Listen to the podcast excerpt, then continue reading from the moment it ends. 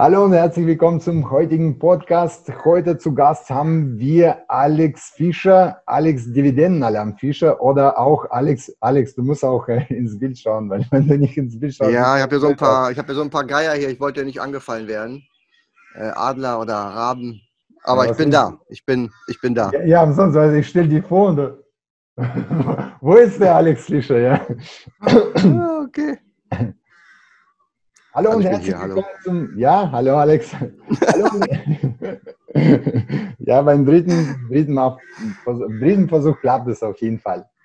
Ja, hallo und herzlich willkommen zum nächsten Podcast von uns. Das Thema heute finanzielle Freiheit. Wir haben zu Gast bei uns Alex Fischer. Alex Fischer ist äh, Betreiber des Blogs Reich werden mit Plan. Auch hat Alex Fischer eine Seite, die heißt Dividendenalarm Alex Fischer ist finanziell frei. Er reist mit seiner Familie um die Welt herum, ist auch bekannt als Reisefamilie. Und äh, da Alex Fischer ja so vieles macht und so viel unterwegs ist, denke ich mal, der hat uns heute auch einigen, einiges zu erzählen. Darauf freue ich mich sehr, weil unter anderem Alex Fischer ist mein Freund. Also wir haben uns in Thailand kennengelernt, genau vor drei Jahren. Und er hat mir viele wertvolle Tipps gegeben hat, ja, wie ich meinen Blog aufziehen soll. Also dir erstmal an der Stelle dankbar und die Leute, die Inside Weg nutzen und sind auch äh, von Inside Weg begeistert sind. Also das ist einer der Verdienste von Alex Fischer, so wie Inside Weg heute aussieht. Also das war er, der mich auch motiviert hat, äh, in die Richtung zu gehen. Dir von meiner Seite erstmal herzlichen Dank dafür. Aber es geht äh, heute nicht um mich, sondern es geht heute um dich, Alex. Und vielleicht, ich habe dich schon vorgestellt, aber vielleicht sagst du noch ein paar Worte zu dir. Wo, wo bist du jetzt? Weil man sieht ja im Hintergrund, Du hast ja, ähm, sind das Palmen oder was ist das? Was hast du da im Hintergrund? Ja, es sind schon Palmen, da siehst du, da sind welche. Hörst du die Krähen hier, die Raben? Die ja, habe ich ja, extra ich bestellt für heute. Also es ist Thailand in der Tat, wir sind immer noch in Thailand. Mhm. Äh, viele sind ja noch gestrandet aufgrund des Virus. Äh, wir sind einfach so hier und äh, bleiben einfach hier, ähm, weil es uns hier einfach besser geht als momentan in Deutschland oder in Europa. Und ja, du hast schon eine ganze Menge aufgezählt. Mein Blog finanziell ähm, mein Finanzblog Reich mit Plan. Da bin ich seit 2009 schon unterwegs. Den Dividendenalarm, also meine Dividendenalarmstrategie mache ich seit 2015. Und im Fokus steht bei mir natürlich ähm, Dividendenaktien, also das langweilige Akt, äh, Investieren, also kein Traden, sondern ja, Buy and Hold und ab und zu verkaufen wir auch mal Aktien. Und das alles mit ganz wenig Aufwand. Also wir wollen da nicht jeden Tag vor dem Rechner sitzen, ich und meine Leser, sondern wir wollen einfach einmal die Woche irgendwas abchecken und dann Entscheidungen treffen, was wir machen. Und es funktioniert eigentlich ganz gut. Ähm, bin mal gespannt, wie ich dieses Jahr abschließe. Ähm, da hat bei mir der Tourismus- und Ölsektor doch ein kleines Loch ähm, ins Depot gerissen. Aber gut, ähm, kommt eine Krise, kommen neue Löcher. Ähm, wichtig ist, dass man einfach durchsteuert. Und ja, wir haben uns vor drei Jahren in Thailand kennengelernt. Ich bin immer noch hier. Du kommst ja nicht mehr wieder. Ähm, ja, die Zeit, die Zeitverschiebung ist nicht so günstig für mich, weil meine Handelsfilme äh, mache ich ja abends zwischen 20 und 21 Uhr und da ist ja in Thailand 2 Uhr nachts. Naja, du bist ja Langschläfer, dann bringt das ja auch nichts. Stimmt schon. Okay, Alex, ja. ähm, ich fange ja mit meinen Fragen an. Also eine der Fragen, was jetzt wahrscheinlich viele Leser interessiert, weil du hast ja deinen Blog ähm, Reich mit Plan. Also dein Ziel ähm, oder Ziel dieses Blogs ist äh, finanzielle Freiheit. Verstehe ich richtig? Ja, mein oberstes äh, Ziel und die höchste Priorität waren all die Jahre immer, ähm, einen gewissen Status zu erreichen, um finanziell frei zu sein. Ähm, eigentlich möchte ich grundsätzlich unabhängig in vielen Themen sein. Und da hilft dir die finanzielle Unabhängigkeit am meisten. Du musst dir wie so eine Mindmap vorstellen. In der Mitte ist finanziell dein, deine finanzielle Freiheit und alles, was drumherum ist, Familie, Freunde, Gesundheit, dein Berufsleben, deine Freizeit, alles, was du gibt, ist alles abhängig äh, von den Finanzen. Also wenn du genug Geld hast, genug Cashflow hast, dann musst du dir bei ganz, ganz vielen Punkten in deinem Alltag keine Sorgen machen. Mhm. Und das ist das, äh, was mich ähm, begeistert und was ich anstrebe, die allgemeine Unabhängigkeit im, im, Leben.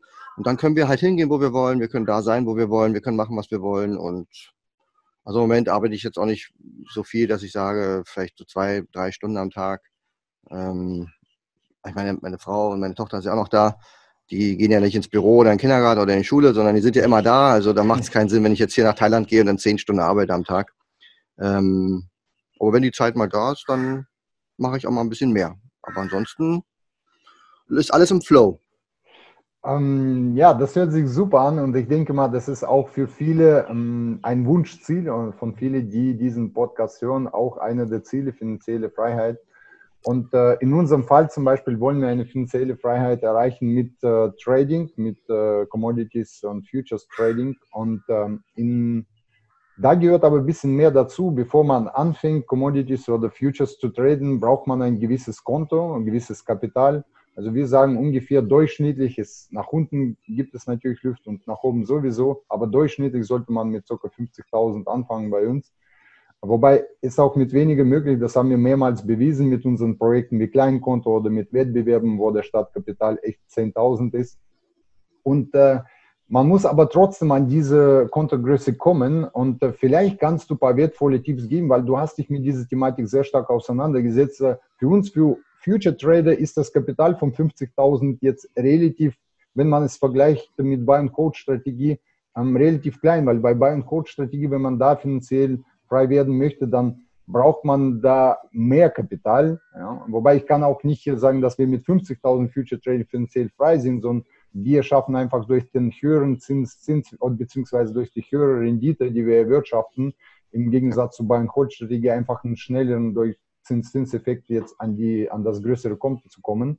Aber ähm, mich interessiert jetzt an der Stelle und vielleicht auch viele andere Zuhörer auch, wie kommt man jetzt am besten oder am schnellsten jetzt an ein mittel- bis großes Konto, so dass man dann mit dem Geld auch am Kapitalmarkt oder an der Börse arbeiten kann und in Genuss von Zins-Zinseffekt kommen kann? Okay, wie war die Frage noch? Nein, also pass auf.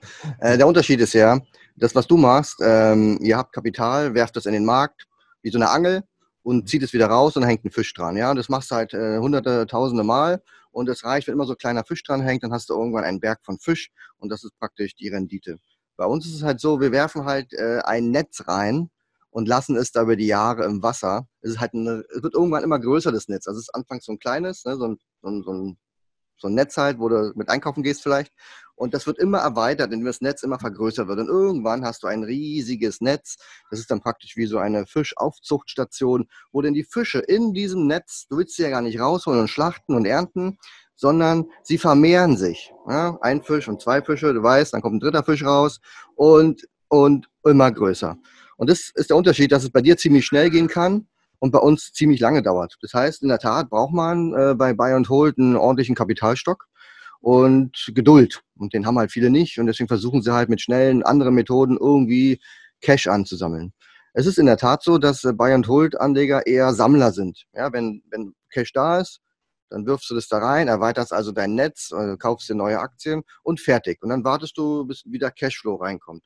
Also das, was eigentlich die Hauptaufgabe eines Buy and Hold Anleger ist, ist ähm, sich darum zu kümmern, dass genug Cashflow reinkommt. Und jetzt haben die Leute ja, keine Ahnung, einen Verdienst, was weiß ich, 3000 Euro netto und ähm, leben von 2800 netto, inklusive Kredite und so weiter, dann bleiben 200 Euro übrig. Und dann kannst du dir ausrechnen, wenn ich die 200 Euro jeden Monat anlege, dann dauert das irgendwie voll ewig. Und dann musst du die auch noch investieren, ist auch noch mit Risiko verbunden. Ah, da traust du dich nicht und so. Das heißt, Du musst dich einfach mal hinsetzen und überlegen, wie kann ich Cashflow generieren. Eine Art ist zum Beispiel Trading zu machen, dass du sagst, okay, ich nehme einen kleinen Geldbetrag, nehmen wir mal 10.000 und trade den und hol da vielleicht aufs Jahr 30 Prozent raus, dann hast du 3.000 Euro rausgeholt. Die kannst du hernehmen und sagen, das ist mein Cashflow aus dem Trading, investiere ich in, in Aktien und du machst im nächsten Jahr wieder mit 10.000 weiter, zum Beispiel.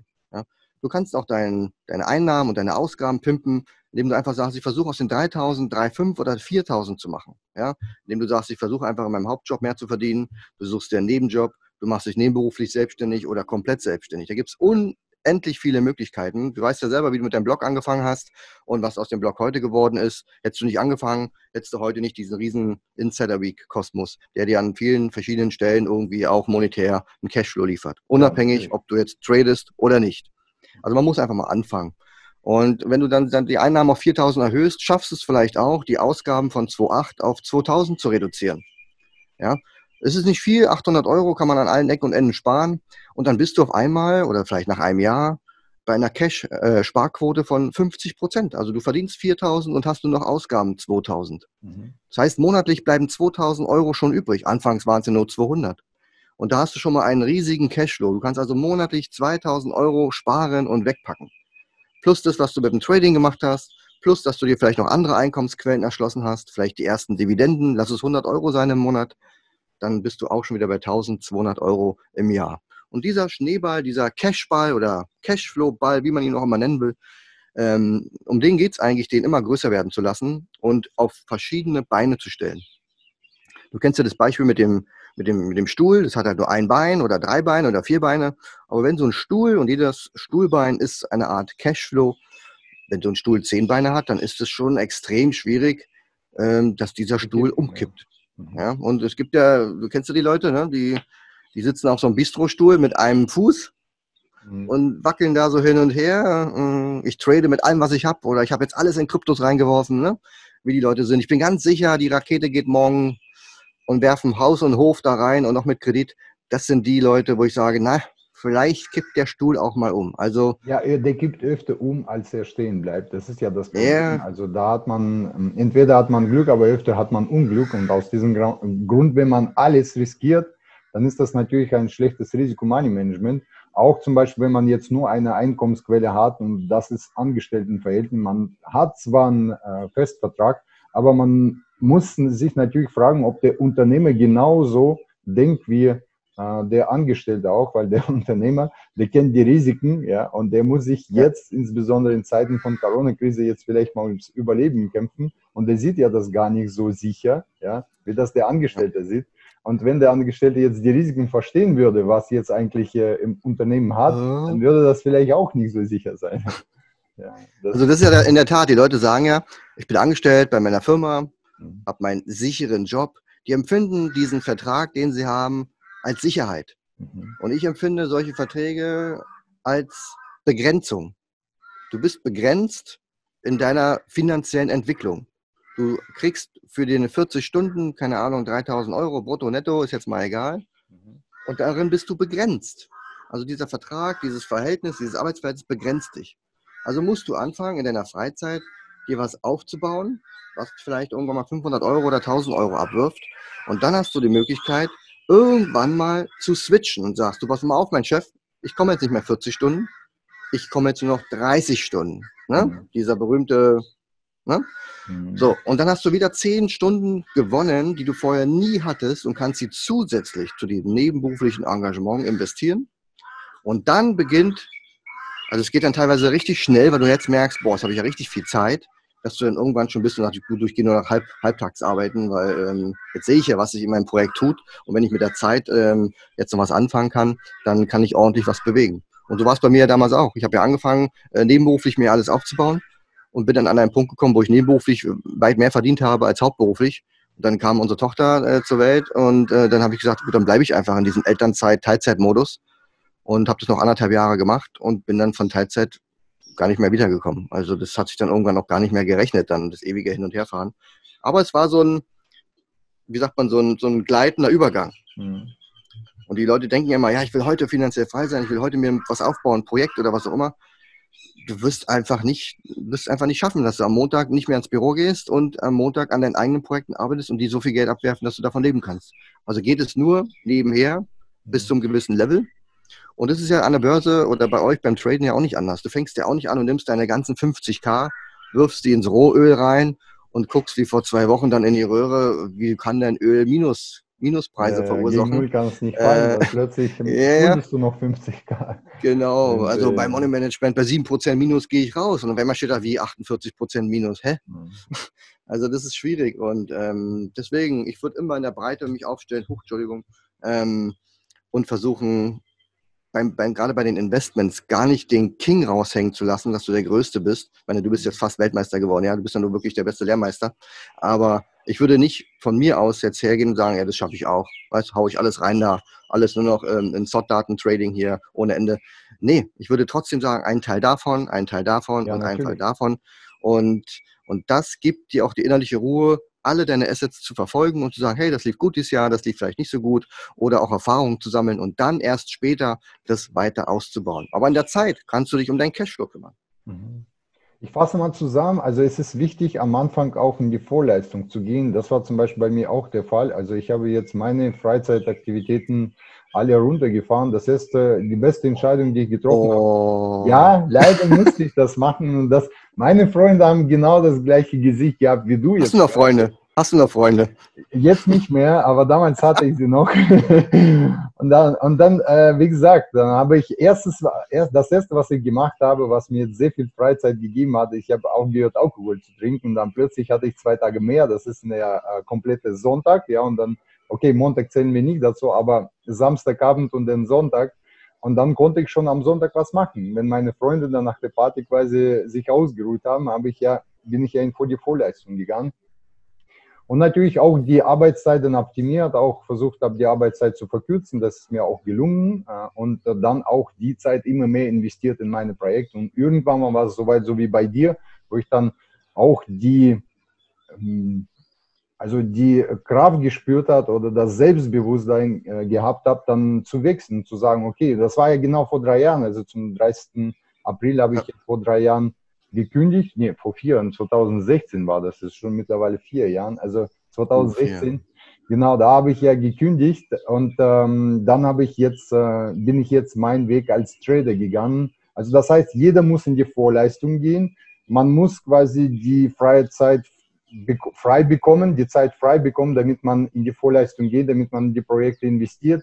Man muss zuschauen, dass man verschiedene Cashflows reinbekommt, also neben dem Job was machen, weil Job, Job ist ja nicht sicher, das haben wir auch jetzt in der, vor allem wird das sichtbar in der Krise, ja, und der Krise ja. wird auch sichtbar, dass man äh, vielleicht, wenn man einen Job verloren hat, sonst keine anderen Einnahmenquellen hat, auch ein schlechtes Risk- und Money-Management getrieben hat, indem man nichts unternommen hat. Ja, also wenn man nichts unternimmt, mhm. dann hat man wieder einen Fehler gemacht. Man sagt manchmal, man macht, ähm, man macht keinen Fehler, wenn man nichts macht. Aber genau hier ist es genau umgekehrt. Wenn man nichts macht, macht man den Fehler.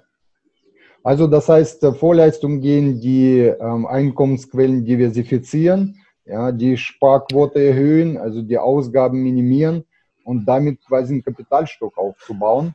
Und, äh, zwei Dinge gibt es. Kapital arbeiten. Genau, zwei Dinge gibt es. Mhm. Du kannst immer nur Zeit und oder Geld investieren. Mhm. Und du kennst ja die Leute, deine ehemaligen Freunde, kennst ja, ähm, die werden dir sagen, oh du Max, ich würde das auch machen, was du machst, aber ich habe keine Zeit. Ja, ja. Dann sagst du, okay, wenn du keine Zeit hast, überhaupt kein Problem, dann investiere dein Geld. Mhm. Ach, Max, weißt du, Geld ist so eine Sache, Kurzarbeit, keine Ahnung, mein Job und so. Geld ist auch nicht so. Wenn jetzt niemand, wenn jetzt jemand nicht in der Lage ist, Zeit oder Geld zu investieren, was soll dann daraus für eine Pflanze wachsen? Weißt du? So. Keine also Sonne, kein Wasser. Keine Sonne, ja, kein genau. Wasser. Ja, dann wird und, auch keine Pflanze. Und, und nur wer Zeit und Geld investiert, der wird den schnelleren Weg gehen. Ja. Und es liegt einfach an jedem selbst, wie viel Zeit und ob Geld und wie viel Geld investiert wird. Ja? Das ist, ist wie so ein Rezept aus zwei Sachen. Und also einfacher kannst du eine Suppe gar nicht kochen. Ja, du hast es auf den Punkt gebracht. Du hast ja natürlich viel mehr Erfahrung, weil ähm, deswegen heißt auch dein Blog Reich mit Plan. Ach, ähm, deswegen. Ich bin schon ja, gewundert. Ja, ich nee, deswegen Namen hast du auch mehr Erfahrung, weil du dich mit dem Thema äh, stärker auseinandersetzt. Ich habe die Sachen quasi intuitiv auch gemacht, aber ich muss auch zugeben, dass ich mich an den Punkt erinnern kann, wo ich dann quasi, ich hoffe, mein Ex-Arbeitgeber hört mir jetzt nicht zu, in meine Arbeitszeit dann ein bisschen im Internet gesurft habe, in der Mittagspause natürlich, dann kann ich mich erinnern, dass ich dann auf deinen Blog auch gekommen bin und auch mir Papier geholt habe, insbesondere, dass man auch die Sparquote erhöhen sollte und auf der Ausgabenseite arbeiten sollte. Es gibt aber manchmal Situationen, wo die Leute sehr stark sich auf die Ausgabenseite fixieren und einfach viel zu viel Energie und Zeit aufwenden, indem die Ausgaben versuchen zu reduzieren. Und da lohnt sich Richtig. das Ganze nicht mehr. Also es lohnt sich einfach nicht mehr, einen Weg von zwei Stunden zu nehmen und fünf Euro zu sparen. Das heißt, man muss mhm. auch eine goldene Mitte finden und auch ähm, die Zeit ist kostbar, also das kostbar, kostbar was kost, das muss ja richtig noch aussprechen, aber du weißt, was ich meine. Also, Kannst du so einblenden, so als, La ja, genau. als Laufband hier im Video. Genau. Ja, gute Idee. Kotzbar. Also das, ja, äh, teuerste, was wir haben, ist eigentlich die Zeit, ja. Und, ähm, hm? ja, in der Tat. Also es ist ja so. Also es ist ja so, am Anfang läufst du ja dem Geld hinterher. Du investierst deine Zeit, weil du einfach mehr Geld haben willst, weil du ein gewisses, ähm, ein gewisses äh, Polster oder wie sagt man, ähm, ich spreche ja, nur noch Thailändisch. Habe nur noch Thailändisch im Kopf hier. Ähm, äh, du willst halt genau einen gewissen Kapitalstock haben. Sagen wir mal jetzt als Beispiel die berühmte Million, ja? Mhm. Oder, oder sagen wir mal irgendeinen Betrag X, den du monatlich ähm, als Ertrag haben willst. Und wenn du den aber erreicht hast irgendwann, dann änderst du das wieder. Dann rennst du nicht mit dem Geld hinterher, dann rennst du der Zeit hinterher. Mhm. Und dann sagst du, ich brauche gar nicht mehr eine Million, zwei Millionen, drei Millionen. Also ich zumindest äh, bin jetzt auf dem Weg, dass ich sage, ab einem bestimmten Level ist mir die Zeit viel wichtiger, dass ich dann sage, ich äh, reduziere meine Projekte, meine Arbeitszeit und so weiter, dann habe ich Zeit für Familie, für Kokosnüsse und so weiter. Weil was bringt mir das, wenn ich dieses Ziel, was ich eigentlich erreicht habe, dann wieder herschenke, indem ich ja trotzdem rund um die Uhr arbeite, alle möglichen Termine wahrnehme und äh, meine Familie nicht mehr sehe. Ja? Dann hätte ich auch, wie du, beim Edeka weiterarbeiten können. Ja? Also, und deswegen, also liebe Grüße an den Chef von Edeka. Oder was? Rewe? Wo hast du gearbeitet? Super. Ups, habe ich das jetzt laut gesprochen. Okay. Ja, ähm, ja, ja und, der, also, und, der Punkt, und der Punkt ist halt, man muss sich irgendwann, man muss es halt verstehen, wie du sagst, äh, Money und Risk Management, man muss dem einfach folgen. Und irgendwann kommt dann halt diese, diese Erkenntnis, die kommt halt nicht, wenn du 5000 Euro irgendwo gemacht hast, sondern die kommt, wenn du einen Schneeball hast, einen Geldball und ein gewisses Kapital hast, wo du sagst, es läuft größtenteils automatisiert über verschiedene Assets und du musst dich dann wenig drum kümmern. Und es funktioniert in guten wie in schlechten Zeiten. Das wäre wünschenswert. Ja, genau. Das ist jetzt auch das Ziel, was die jetzt erstmal, also so wie du dich jetzt aufgebaut hast, das heißt, du hast jetzt äh, dein Kapitalstock äh, wächst, weil du hast jetzt auch Einnahmen nicht nur jetzt aus deinen Dividenden, sondern auch äh, von deinem Blog zum Beispiel. Du hast ja verschiedene Einkommensquellen. So, dann, ähm, das hast du jetzt quasi diese finanzielle Frage stabilisiert und dann ähm, erhöhst du jetzt deine Lebensqualität, indem du sagst, okay, also ich habe mehr Zeit für meine Familie, das heißt auch meine Familie profitiert sehr stark davon. Du hast auch Zeit für Freunde, so wie jetzt gerade für mich, weil wir sind jetzt mitten in der Woche, ja, und äh, du hast jetzt aber Zeit für mich, mit mir quasi auszutauschen und äh, ein paar wertvolle Tipps mir und auch ja. unseren ähm, Zuhörer zu geben. Das ist die Freiheit, die du nimmst und es ist auch eine interessante Sache, dass wenn man jetzt, äh, du hast schon recht, also wenn man das Ziel erreicht hat, wo man sich als finanziell frei erachtet, weil jeder hat quasi seine eigene Schwelle. Der eine, der jetzt 20.000 im Monat Ausgaben hat, bei ihm wahrscheinlich ja. finanzielle Freiheit etwas höher als bei demjenigen, der sagt, okay, also ich lebe auf dem Land. Ja, der braucht dann halt auch länger wahrscheinlich. Halt ja, so. braucht auch länger und er muss halt vielleicht ein bisschen mehr was machen.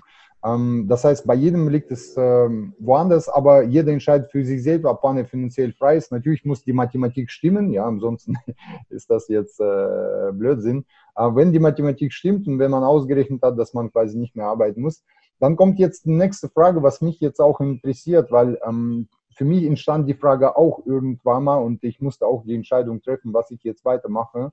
Und äh, die Frage ist jetzt, äh, man kann ja nicht durch Entspannen, durch ähm, Relaxen, durch äh, Rumliegen am Strand mit Coconuts in der Hand, Coconut in der Hand glücklich werden. Also das ist meine Erfahrung, sondern man wird durch die Tätigkeit glücklich. Ja. So, das ist die Erfahrung, die ich ja gemacht habe und äh, deswegen bin ich weiterhin tätig und äh, vielleicht sogar noch stärker oder noch aktiver, als ich davor war. Wie war es bei dir? Also, wo dieser Punkt erreicht wurde, dass du gesagt hast, okay, also ich muss eigentlich nie wieder arbeiten. Ja, ähm, aber dennoch äh, warst du, kümmerst du dich weiter um deine Projekte und du, also ich habe das Gefühl, du schreibst ja Bücher und dann äh, startest du irgendwelche wie E-Book-Woche, irgendwelche Projekte, die auch anderen Finanzblogger helfen sollten, dann ihre Audience zu finden, also ihre Kundengruppen. Und das machst du aber alles weiterhin. Also was ist jetzt die Motivation und warum machst du das? Also wie, wie war das bei dir?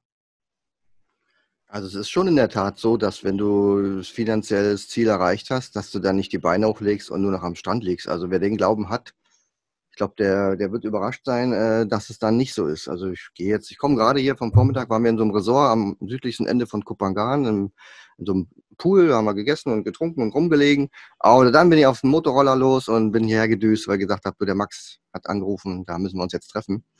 Es ist einfach, du hast halt einen anderen Tagesablauf, der ist überhaupt nicht vergleichbar mit, mit dem, wie ein Mensch in seinem Hamsterrad hat, ja. Mit morgens aufstehen, abends wiederkommen, zwischendrin unglücklich sein, äh, wenig Geld verdienen ich kann die Projekte anschieben, die mir Spaß machen. Und wenn ich, äh, wie zum Beispiel E-Book-Woche, wo wir ja unsere Bücher produzieren, äh, das ist ja nicht nur Bücher produzieren, das ist ja noch viel, viel mehr drumherum, ja, ähm, was dort, äh, was wir dort machen.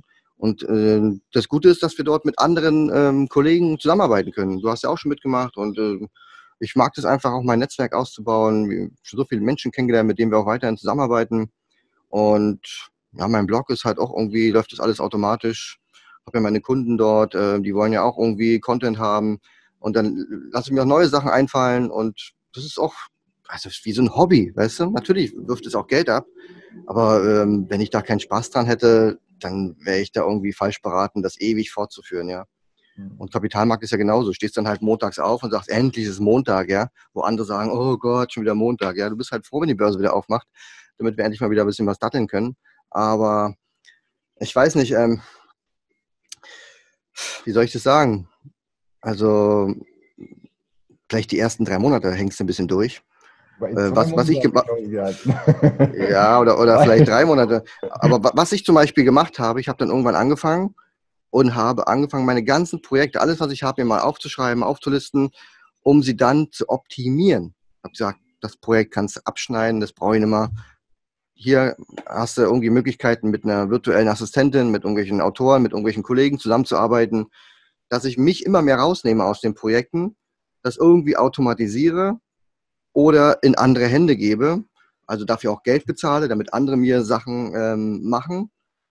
Das kann ich mir dann leisten, weißt du, wo ich sage, dafür habe ich aber Zeit gewonnen. Ich muss dann nur noch zwei Stunden am Tag darstellen. Das heißt, ich muss heute nicht mehr sagen, oh, heute ist Arbeitstag, äh, von dann bis dann und dann bis dann, sondern irgendwann im Laufe des Tages werde ich mal meine zwei Stunden abreißen. Wenn es dann abends ist oder morgens, ist dann auch egal. Zwischendurch findet man auch eine Stunde Zeit, wenn die Mädels Mittagsschlaf machen. Also es geht schon irgendwie. Aber stell dir vor, ich müsste heute acht Stunden dastehen, alles alleine machen. Also dann wäre das irgendwie, man kann es ja auch irgendwie nicht vermitteln. Ja, macht es keinen also Spaß mehr. Ich ja, irgendwann, irgendwann nicht mehr nehmen. Ich habe zwei wichtige Sachen hier rausgehört. Und zwar, du hast auch oft gesagt, dass du jetzt quasi neue Sachen machst. Also das heißt, du entfaltest auch deine Kreativität in deine Tätigkeiten, der du nachgehst und du machst es auch nach deinem Rhythmus, also nicht mehr von neun bis äh, fünf, sondern wenn du jetzt gerade diese kreative Phase hast und sagst, okay, da denke ich mal, neue Artikel, neue Themen, das könnte interessant sein, auch für meine Leser, weil da sind auch meine Gedanken, ich auch gerne teilen würde.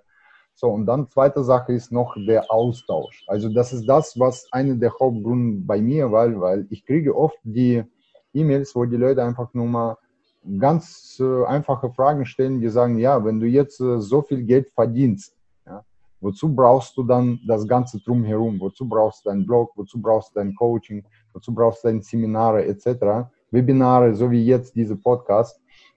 Und dann antworte ich immer, das ist einfach zu kurz gedacht. Weil wenn du das erreicht hast, wenn du das finanzielle Ziel erreicht hast, wenn jetzt das zusätzliche Geld eigentlich dein Leben auch nicht wesentlich mehr verändert, ja, dann musst du, dich Frage, musst du dir die Frage stellen, was dann? Also was mache ich dann? Und unter anderem bin ich ja rausgekommen aus meinem Trader-Keller, das nenne ich ja der Trader-Keller, weil man sitzt ja da allein, ja, mit einem ganz kleinen Fenster, man sieht ja nicht, keinen, äh, kennt ja keinen, weil Trader-Job ist ja einsamer Job. Und ich bin jetzt. Tageslicht kommt durch die Trader-Station. genau. Und da bin ich aus, der, äh, aus meinem Trader-Keller rausgekommen, weil ich einfach diesen Austausch gesucht habe mit Gleichgesinnten. Und leider, wenn dich keiner kennt, wenn du jetzt keine Voll Leistung vorweisen hast, ja, dann wird auch, ähm, werden auch wenige Leute mit dir bereit sein, auszutauschen. Wenn du aber gewisse Leistung vorweist, ja, dann sind auch Leute, die auch selber was erreicht haben, auch sind mehr bereit, mit dir auszutauschen. Das heißt, du tauschst mit den Leuten aus, die auch was im Leben erreicht haben, im Trading erreicht haben, in finanzielle Sicht erreicht haben oder in anderen Bereichen, was dich interessiert. Ja, und das ist natürlich eine super Bereicherung und steigert die Qualität des Lebens enorm. Und zweite Ding ist natürlich auch das Risiko. Man diversifiziert seine Einkommensströme. Ja. Und äh, dadurch erreicht man auch Diversifikation jetzt nicht nur im Trading, sondern auch im Einkommen. Ich glaube, das ist auch eine wichtige Sache. Und das ist nicht jetzt irgendwelche ähm, komische Entscheidung, sondern das ist eine ganz ökonomische Entscheidung, also eine sinnvolle ökonomische Entscheidung, dass man seine Einkommensströme diversifiziert, dass man auch jetzt, wenn man das nötige Cashflow hat, auch das eventuell in zum Beispiel jetzt eine der äh, Möglichkeiten auch in die Buy-and-Hold-Strategie investiert. Ja.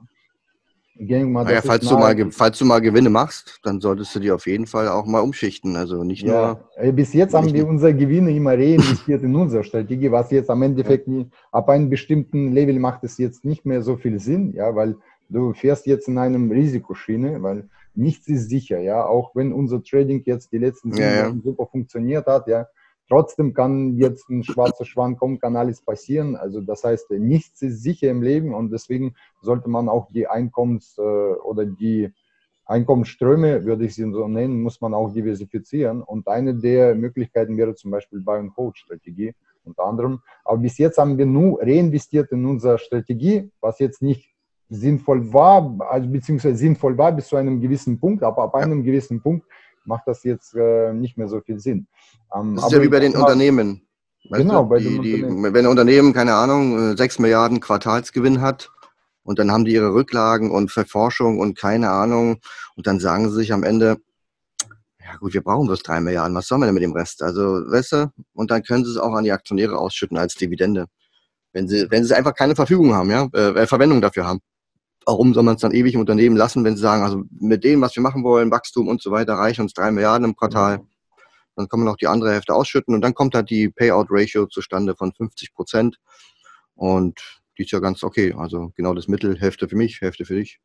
Ja, man, man sieht auch, dass du jetzt, äh, dass dein Dividendeninvestor ja durchkommt. Äh. Kannst du vielleicht mal an der Stelle ein bisschen was über deine Dividendenstrategie erzählen? Weil ähm, du hast jetzt äh, richtig ähm, angemerkt, äh, dass man auf die Dividendenaristokraten, so nennt man sie wahrscheinlich, die Firmen, die ähm, sehr lange gute Dividenden ausgeschüttet haben, meistens sind das jetzt die Ölunternehmen, dass du ähm, da jetzt ähm, dieses Jahr ähm, für dein Depot das ein Problem war. Kannst du das vielleicht mal kurz beschreiben, weil wir haben jetzt eine interessante Situation, kannst vielleicht deine Herausforderungen und Chancen als Dividendeninvestor ähm, etwas ähm, uns etwas. Also das genau, also das letzte Jahr lief von, von der Gesamtperformance, also ich mhm. betrachte natürlich auch mal die Gesamtperformance meines Depots, lief natürlich sehr gut. Ich habe glaube ich den den DAX und Co ähm, fast mit einem doppelten Ergebnis geschlagen. Das klappt halt auch nicht immer. Mir ist wichtig, dass ich grundsätzlich über diesen Indizes liege. Was jetzt in diesem Jahr durch die Corona-Krise im Moment bis jetzt noch nicht läuft, ähm, liegt aber auch daran, dass bei mir im Depot zum Beispiel Öl also allgemein Rohstoffe und Öl und auch Tourismus übergewichtet war. Das hat bis vor Corona auch sehr gut funktioniert, muss man sagen. Äh, aber natürlich, wenn kein Flugzeug mehr fährt, wenn kein Berufsverkehr gibt, also niemand an irgendeiner Stelle auf der Welt Öl verbraucht, dann war ja das, äh, das besondere Highlight, was ja noch nie gegeben hat, dass Öl einfach verfällt und niemand mehr äh, einen Cent bereit ist, für ein Fass Öl zu bezahlen. Das hat jetzt dazu geführt, dass natürlich einige Ölkonzerne, also Shell zum Beispiel, allen voran die Dividende gekürzt haben, auf die Kursnotierungen einge, eingebrochen sind. Und ich sehe da noch keine Erholung. Also noch äh, dauert es eine Weile, bis die Welt wieder voll hochfährt. Noch fliegt kein Flugzeug, also in, in Summe ähm, nur zehn Prozent oder so.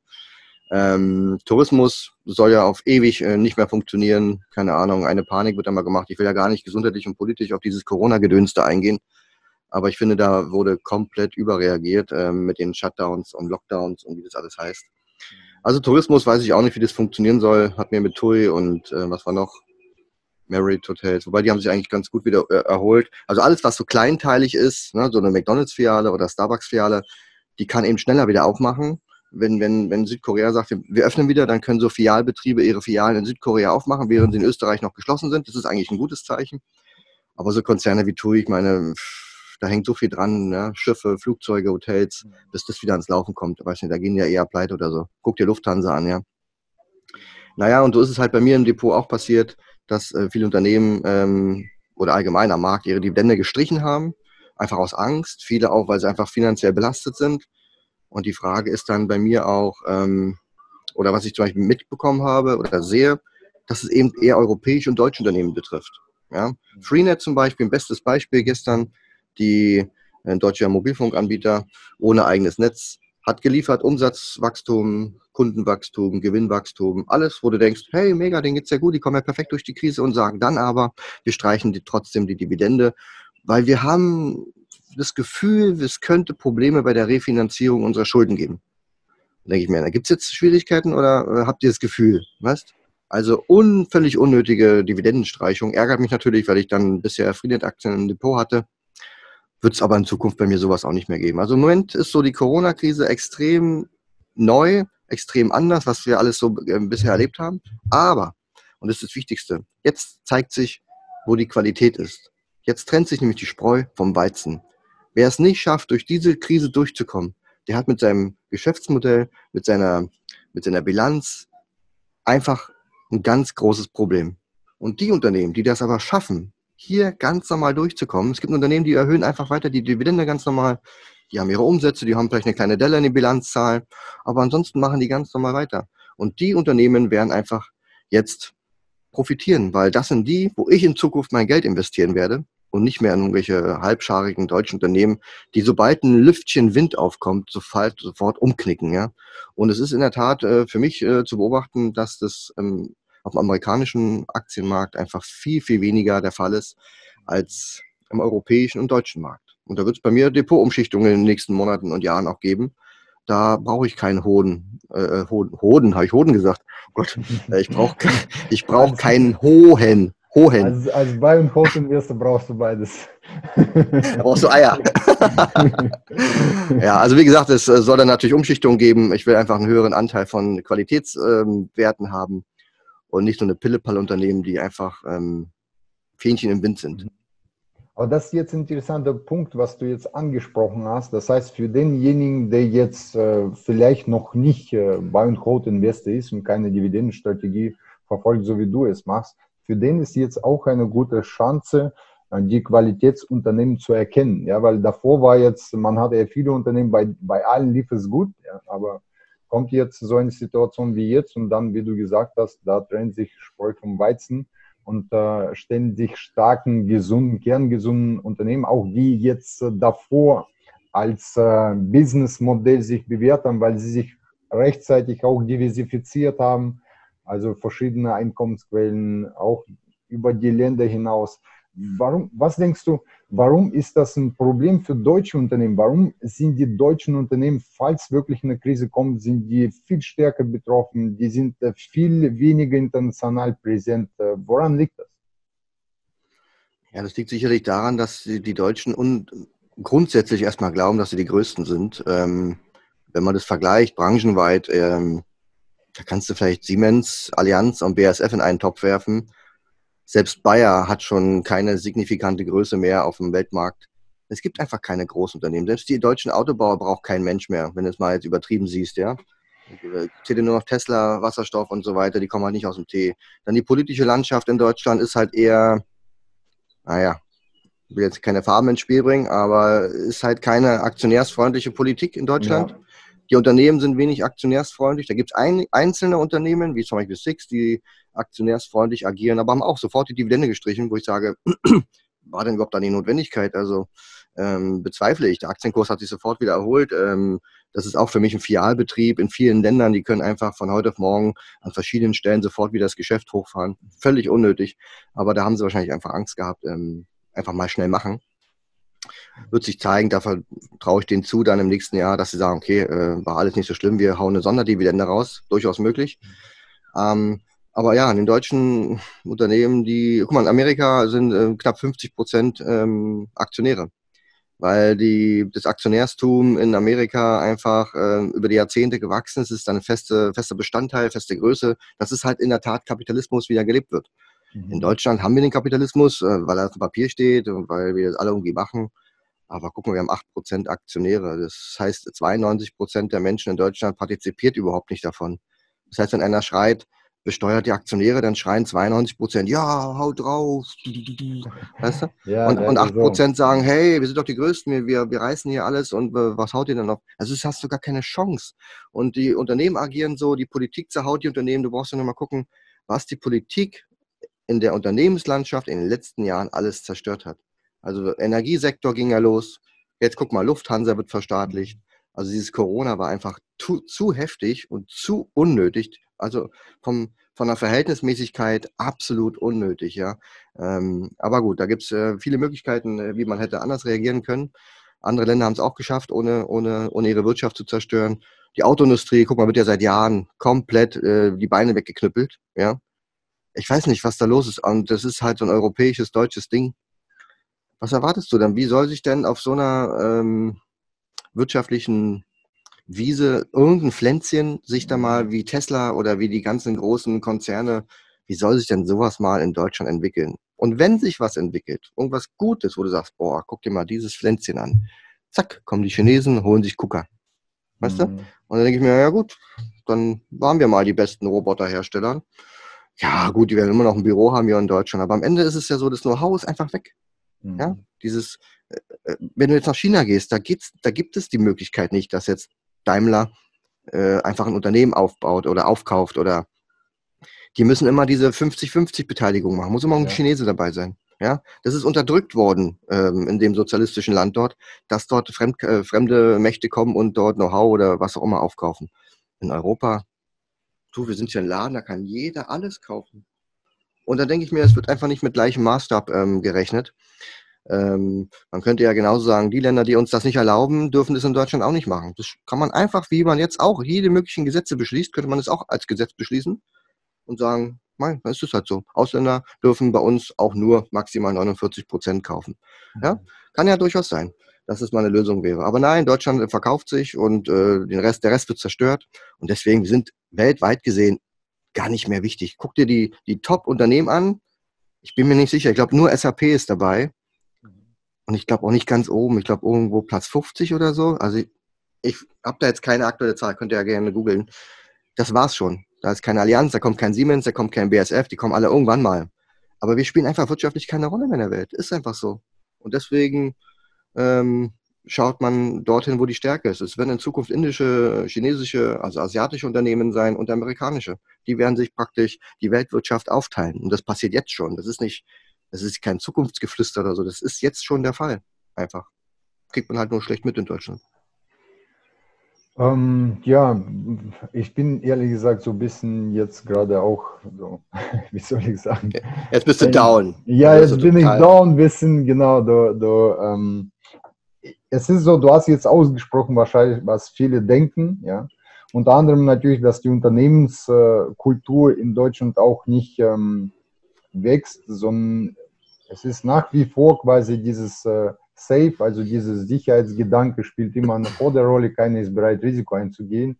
Und äh, ohne Risiko gibt es leider keinen Fortschritt ja, und keine Rendite, das wissen jetzt alle.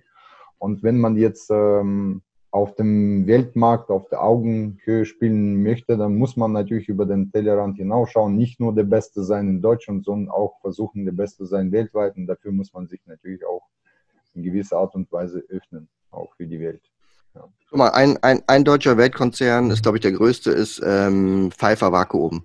Ja, die machen so Vakuumpumpen. Denkst du, hey, cool, also Welt, Weltmarktführer. Ja, aber guck mal, das ist so eine kleine Nische. Ich glaube, das Unternehmen ist nicht mal, also keine zweistellige Milliardengewichtung. Keine Ahnung, drei Milliarden schwer vielleicht. Ist nicht so groß, ja. Und du siehst auch in, die, in ihrer Historie, jedes Jahr geht es mal hoch und runter. Die haben Probleme, dann geht wieder was, Probleme, Übernahme. Und da hast du keine Kontinuität. Ich mag sowas, weißt du, wenn das der Chart ist, ich weiß jetzt gar nicht, wie die Leute das sehen, wenn es so geht über die Jahre, weißt du? Du hast, gerade unser, du hast gerade unsere Equity-Kurve aufgezeigt. Ja, siehst du.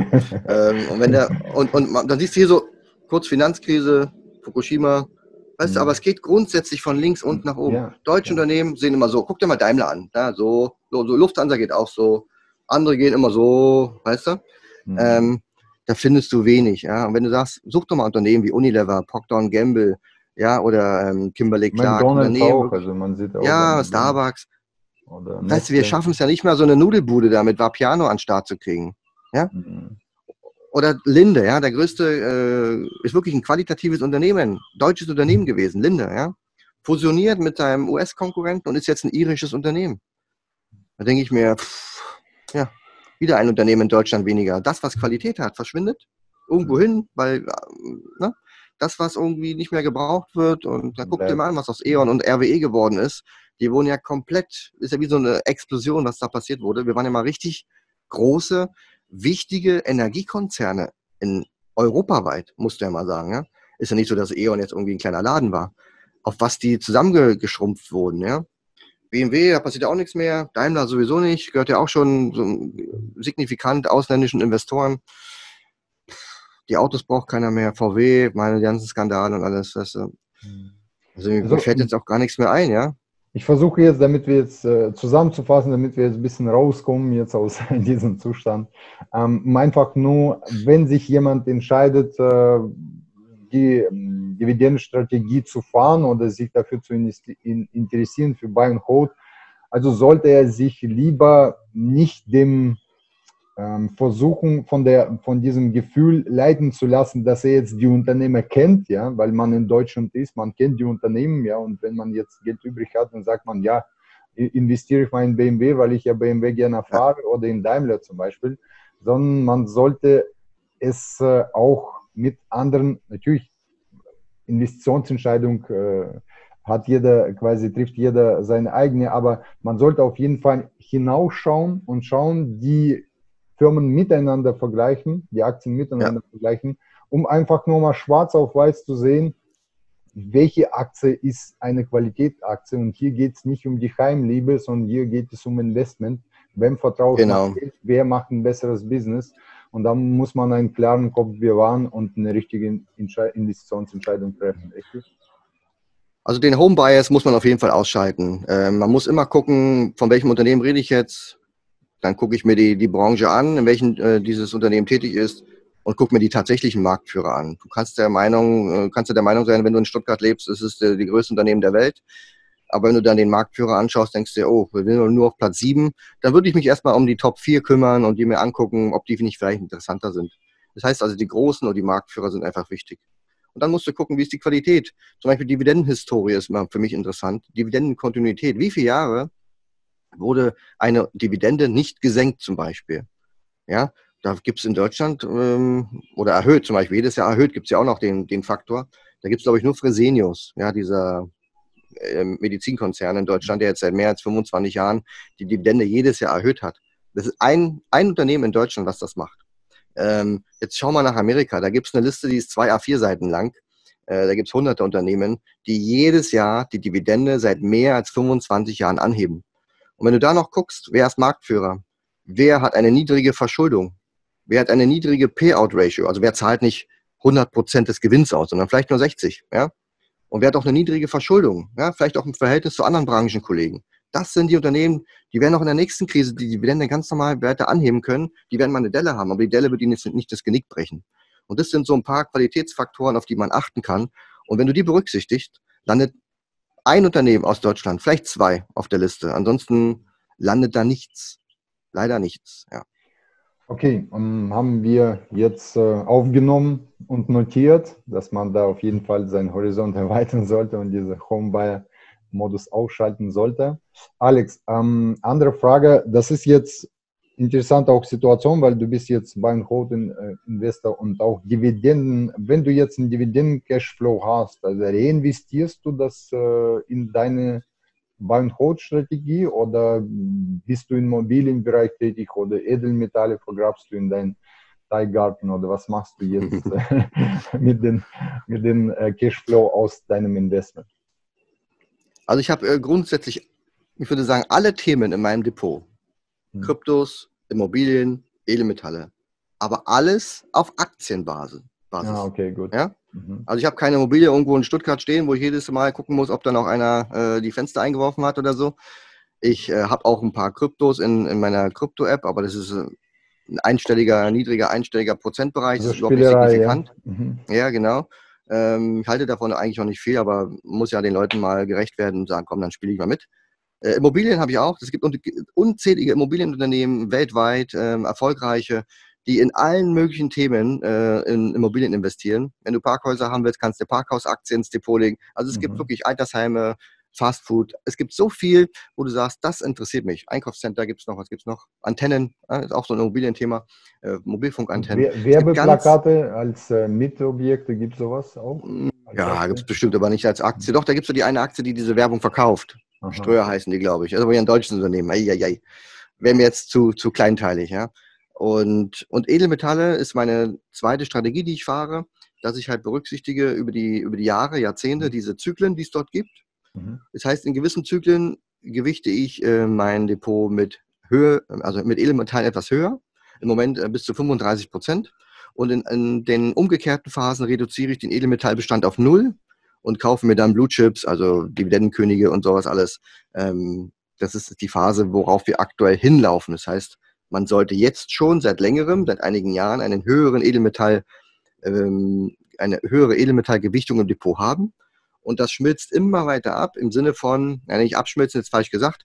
Ähm, wir, wir kommen immer mehr in eine Phase, in der man praktisch dann die Edelmetalle verkauft und sich dann wieder Unternehmen kauft.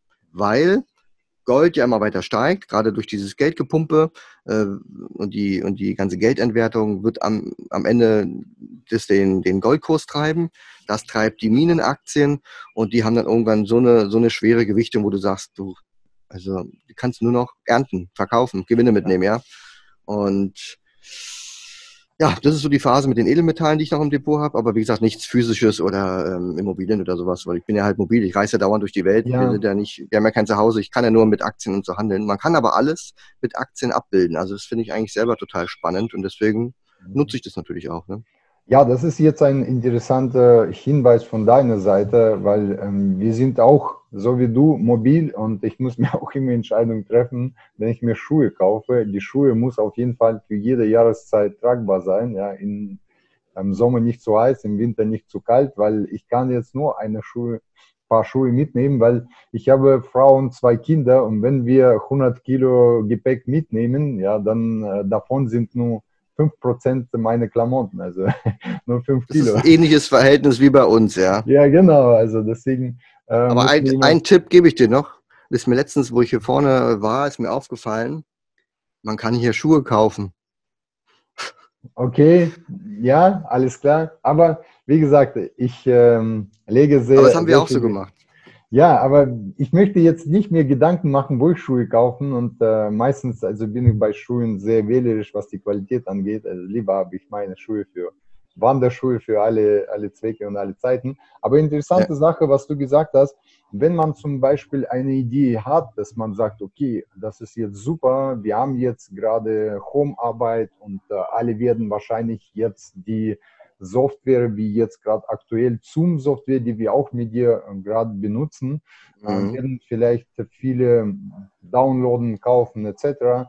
Und man hat quasi eine Idee, ja, also und äh, man kann über die Aktie an dieser Idee zu partizipieren. Oder zum Beispiel, man sieht, dass irgendein Land äh, wirtschaftlich aufsteigt und dass die Immobilien in Metropolen teurer werden, dass die Mittelschicht wächst und dass da auch äh, die Kreditzinsen gesenkt werden äh, und dass die Leute immer mehr sich äh, Immobilien leisten können, dadurch steigen die Immobilienpreise, kann man auch durch die Aktie dran partizipieren. Das heißt, man muss jetzt nicht nach Bangladesch fahren, um dort halt im Zentrum mhm. eine Bude suchen und dann sich vielleicht noch über den Tisch ziehen zu lassen, sondern man sucht sich ein Unternehmen, der jetzt dorthin Geld investiert und äh, kauft die Anteile an, von diesem Unternehmen in Form von Aktien. Also so machst Aktien, du. Und dann bleibst du mobil. Ja dann musst du jetzt dein Gold nicht, nicht in deinem, äh, das war dein Kumpel. dann musst du, und dann musst du nicht Gold in deinem Teilgarten vergraben, ja, und dann also dir Gedanken machen, wie genau. du über die Grenze schlägst, sondern du hast das in deinem Depot liegen, richtig? Genau, der Vorteil bei Aktien ist, du hast ein One-Click-Investment, sage ich immer. Ob Tag, ob Nacht, ob morgen, ob übermorgen, wenn ich der Meinung bin, ich brauche das nicht mehr, dann kann ich mit einem Klick mich davon trennen. Mhm. Das geht mit physischen Edelmetallen schlecht, das geht mit Immobilien schlecht, das geht mit vielen, vielen anderen Dingen schlecht, weil du gar nicht drin investieren kannst. Ja, ich kann zum Beispiel ganz individuell 1270 Euro in, in ein Unternehmen investieren, was in Mobilfunkantennen macht. Und ich kann die nächste Woche für 1340 Euro wieder verkaufen, wenn ich der Meinung bin, ich war eine doofe Idee. Ja? Und das ist für mich einfach ein liquider Markt, äh, den ich individuell ein- und aussteigen kann. Ja? Und Edelmetalle, da kann man sich Minenwerte kaufen. Es gibt auch Fonds und ETFs, die versuchen physisch irgendwie alles abzubilden. Also es gibt genug Möglichkeiten, auch ähm, in komplizierten Themen, du bist ja am Rohstoffthema unterwegs. Ähm, ich wüsste jetzt nicht auf Anhieb, wie ich jetzt Mais kaufen sollte. Aber ich bin mir sicher, da gibt es irgendeinen, also da würde ich viel mehr vielleicht kaufen, ADM, ja, ähm, Archer Daniels Midland, äh, mit einer der größten Nahrungsmittelhersteller der Welt. Ich glaube, alle alle großen ähm, Lebensmittelhersteller kaufen bei ADM und dann kaufen die praktisch oder dann handeln die praktisch mit Säcke voll Reis oder Mais. Weißt? Dann hätte ich zwar nicht so wie du Kontrakte auf Mais, aber ich hätte zumindest ein Unternehmen, was im ähm, Ernte-Lebensmittelbereich tätig ist und könnte dann dort partizipieren. Ja, das würde ich auch empfehlen, weil Future Trading, äh, die Kontrakte sind ja zeitlich limitiert und da braucht man schon ein gewisses äh, Know-how oder ein gewisse Basic, äh, damit man jetzt nicht äh, die Fehler macht, die zum Beispiel viele Anleger vielleicht beim Crude vor kurzem gemacht haben. Ja. Kennst du da welche, die jetzt, die jetzt ihr Öl abholen müssen da? also ich kenne jetzt ehrlich gesagt keine. Ja, man liest nur ein paar Berichte. Ähm, so, nach äh, unserer CUT-Strategie, nach unserer CUT-Daten haben die Commercials da verkauft. Also bei uns war überhaupt kein äh, Kaufsignal da. Und äh, aus diesem Grund es, äh, haben sich äh, als kleine es war auch die andere Frage, ob der Broker das zugelassen hätte, weil der Kontrakt war ein paar Tage vor Expiration. In meisten Fällen lässt der Broker das nicht zu, also dass man da eine Position eröffnet, weil der Kontrakt läuft ja aus. Er muss ja das auch schließen, also er verpflichtet sich auch quasi die Kontrakt zu schließen, damit es halt nicht zu physischer Lieferung kommt. Ähm, was aber ähm, die Leute, die aber, wie gesagt, zu einfach gedacht haben, dem die gesagt haben, ja, aber der kann nicht unter Null fallen, nach unten begrenzte Risiko, nach oben kann er steigen bis 30, vielleicht mal wieder 50. Also mhm. da war es natürlich vor, zu einfach gedacht und das ist auch keine Strategie, sondern das ist einfach nur Nutzen von einer ähm, Gelegenheit, wo man denkt, da kann man schnelles Geld machen. Ja. Und äh, du kennst ja. ja viele haben, hm? ich, ich glaube, viele haben überhaupt jetzt erst verstanden, wie der Ölmarkt mit diesen Kontrakten funktioniert, aufgrund dieser Thematik. Es wurde ja überall auf allen Kanälen bespielt. Ja. Das ist ja nicht so wie bei einer Aktie, weißt du, wo wir morgen weiterhandeln, sondern gibt es Kontrakte, die laufen halt aus und deswegen war das, mhm. ist auch dieses Problem entstanden. Fand ich mal ganz interessant. Ja, fand ich jetzt nicht schlecht jetzt für mein Business, weil die Leute, die Leute sind jetzt einfach besser informiert, was jetzt Rohstoffe angeht. Und vielleicht einer oder andere möchte das auf professionelle Art und Weise tun. Und dann äh, können wir da auf jeden Fall helfen. Ähm, Alex, ähm, jetzt erzähl mal, wir haben jetzt viel über Fachthemen gesprochen, über deine Strategie. Du hast jetzt auch eine Seite, Dividendenalarm, wo du deine Strategie vorstellst, also wo man das nachlesen kann. Wie gehst du davor? Was ist deine Investor-Philosophie, richtig? Oder ist das die Seite Reich mit Plan? Im Grunde ist es das Gleiche. Also Dividendenalarmseite, also dividendenalarm.de ist halt fokussiert auf die Strategie. Da kann man direkt starten und eintauchen, sich mal Informationen holen, was wir da machen. Und Reich mit Plan ist halt mein Blog, wo ich halt auch andere Themen mal Artikel schreibe und so, wo das praktisch, wo man auch die Auswertung dann findet und so. Ähm, kann man sich beides mal anschauen. Ähm, mein Ansatz war ja, ähm, ich würde gern in, in, Dividendenaktien investieren, aber ich würde sie immer nur dann gern kaufen, wenn, wenn die Unternehmen unterbewertet sind zum Beispiel. Und dann war noch ein Ansatz, dass ich sage, ich will aber nicht jeden Tag vorm Rechner sitzen. Also hätte ich so einmal in der Woche, hätte ich gerne so einen Pitch, wo ich sage, okay, jetzt mache ich was, jetzt gucke ich mal, treffe meine Entscheidung, da habe ich für eine Woche Ruhe. Ich bin ja so ein bisschen faul in der Hinsicht. Also dann bin ich ein Trader, wenn ich wieder jeden Tag am Rechner sitze, acht Stunden. So, und ähm, dann wollte ich noch wissen, geil wäre natürlich, wenn ich diese unterbewerteten Unternehmen dann kaufe, wenn der Markt auch unterbewertet ist. Und so ist es dann entstanden. Das habe ich früher so ein bisschen manuell gemacht und habe das dann, wo ich meinen Job aufgegeben habe, dann äh, so konstruiert, dass ich mir praktisch so eine Art Strategie aufbaue. Da gibt es einen Marktindikator, der mir sagt, wo steht der Markt, oben oder unten. Und, ähm, und ich sehe bei den Aktien auch so eine Signale, äh, wann ist eine Aktie überwertet und wann ist sie unterbewertet. Beides sind so Ampelsysteme, ne? rot, gelb, grün. Und wenn beides auf grün ist, also der Markt ist kaufenswert und eine Aktie ist kaufenswert, dann ist das das Szenario, was ich suche. Und ja, da befinden wir uns aktuell auch gerade, da gibt es viel zu tun. Gerade Corona-Krise bietet also für mich mehr, mehr Chancen als, äh, als Risiken. Äh, man kann einfach jetzt viele, viel Qualität ähm, sich ins Depot legen, wenn man möchte. Wobei ich habe jetzt schon ein sehr fortgeschrittenes Depot, aber ich, ähm, ich warte noch so diese zweite Welle ab. Nicht die von Corona, sondern eher die vom Markt, dass die nochmal abfällt, äh, weil die Erholung verlief dann doch äh, ziemlich stark und ziemlich, ähm, ja, sagt man, un unnatürlich. Ähm, ja, und äh, meine Aufgabe ist es praktisch, äh, diese Auswertungen mit meinen Lesern äh, zu kommentieren. Wann machen wir was, wie und warum. Dort eingebettet ist auch die Edelmetallstrategie. Das heißt, alle, die bei mir mit dabei sind, wissen auch, ähm, wie das mit den Edelmetallen funktioniert, wann wir die höher gewichten, wann wir die untergewichten. Das kann man auch kostenlos auf meinem Blog nachlesen. Da mache ich einmal im Monat so einen Artikel, in dem ich diese Kurve von, äh, von dieser Edelmetallstrategie mit Poste. Und das Schöne ist, dass was, das, was wir machen, ist voll langweilig, weil wir einfach wenig aktiv sind und nur in gewissen Marktphasen wirklich Hand anlegen. Und wenn jetzt diese Corona-Kaufphase irgendwann mal vorbei ist, dann machen wir erstmal nichts mehr. Also in dieser gelben, neutralen Phase oder auch in der roten Phase, da kaufen wir ja eigentlich nichts. Also bis auf ein paar außergewöhnliche Highlights, aber ansonsten sammeln wir nur Cash. Der Vorteil ist, wenn du jetzt zwei, drei Jahre Cash sammelst, reduzierst du natürlich das Risiko, was mit wem du im Markt bist, ja, weil du einfach mehr Cash hast und weniger investiertes Kapital. Wenn dann der Markt teuer wird, also nach oben läuft, dann, dann ist die Gefahr natürlich groß, dass er einen Rücksetzer macht und wieder zurück in die neutrale Phase kommt. Das machen wir, indem wir einfach in dieser teuren Phase auch Aktien verkaufen.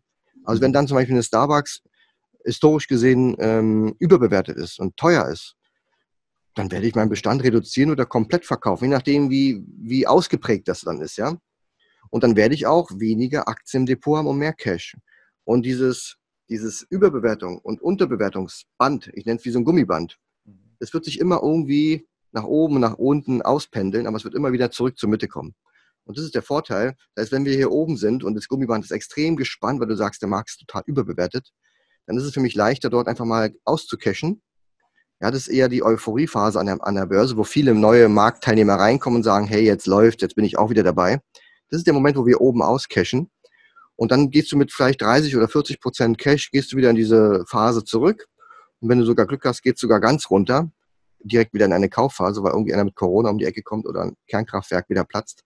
Irgendwas passiert ja immer dass wir dann unten sofort wieder die Möglichkeit haben, nach ein paar Monaten schon unser ganzes Cash wieder auch in der Breite in massive Qualitätsunternehmen, die dann Dividenden zahlen, mhm. investieren. Und das, was ich jetzt beschreibe, in diesen wenigen Sekunden, Minuten, das dauert teilweise Jahre. Also wie die letzten Kaufphasen waren Anfang 2016, mhm. Ende 2018 und jetzt, Anfang 2020. Mhm. Normalerweise hast du so eine Kaufphase vielleicht alle drei, vier Jahre. Das wird auch immer schneller, immer komprimierter. Aber dreimal seit 2016 hatten wir jetzt außergewöhnliche Möglichkeiten, um zu kaufen. Und dazwischen, das sind immer nur so vier bis acht Wochen. Also jetzt bei Corona dauert es natürlich ein bisschen länger, aber ansonsten so im Schnitt vier bis acht Wochen. Dazwischen machen wir nicht. Also zwischen 2016, Anfang 16 bis Ende 18 habe ich eigentlich nichts gemacht, außer Cash gesammelt. Mhm. Du hast auch äh, die Aktien, die dann äh, zu stark gestiegen sind, wo die Dividendenrendite sehr klein war, hast du die auch verkauft dann und Cash eingesetzt. Ja, wenn du merkst, dass Unternehmen extrem überbewertet sind, auch entgegen dem Markt, wenn der Markt neutral ist und die Aktie aber überbewertet ist, dann sind es so Momente, wo ich anfange, mit Stops zu arbeiten. Na, die werden dann schon mhm. irgendwann, wenn die denn gezogen. Und wo dann diese Kaufphase kam, Ende 2018, das war, glaube ich, Handels, Handelsstreitkonflikt mit Trump und so, mhm. Da war Heiligabend der, der tiefste Tag, äh, der, tief, der Markttiefpunkt am Heiligabend. In diese Kaufphase bin ich mit fast 50 Prozent Cash reingegangen. Natürlich hat mich das die Monate vorher ein bisschen genervt. Ne? 50 Prozent Cash wirft keine Dividende ab. Aber es war halt abzusehen, dass der Markt einfach, der muss unten nach unten gehen. Und was bringt mir das, äh, das zu investieren, wenn ich weiß, die Aktie, die ich heute für 100 kaufe, die geht dann auf 70 runter. Also es hat Sinn gemacht, das Cash zu halten und mhm. einfach auszuhalten. Und ich sage dann auch den Leuten immer, lieber warte ich zwei Jahre, und verzichte in diesen zwei Jahren, sagen wir mal, auf eine BASF-Dividende im Wert von drei Euro. Ja? Ich verzichte also auf sechs Euro Dividende in zwei Jahren. Weil das ist ja das, wo die Leute immer sagen, ja, du bist nicht investiert, du verlierst da Opportunitätskosten und, und, und. Jetzt kann ich eine BASF-Aktie für 46 Euro kaufen, die kam von 120. Hm. Weißt du, wie ich meine? Ich kann also, ich verzichte auf zwei Jahresdividenden und kaufe mir eine Aktie Brauche einen Taschenrechner, keine Ahnung. 10, 15 Jahresdividenden weniger. Ich habe die, hab die Idee verstanden von dir und ich habe, glaube ich, von dir einen Artikel gelesen, auch ähm, wo du verglichen hast, also die Strategie, wo man in richtigen Zeitpunkten reingeht, also das heißt, man hält Cash, ja, und in richtigen Zeitpunkt reingeht. Angenommen, wie du gesagt hast, zwei Jahre war ja nichts, ne? Und jetzt kommt eine Phase, wo die Kurse einbrechen und wir haben Cash, um zu kaufen anstatt genau. jeden Monat einfach zu investieren in die ETF zum Beispiel, ja.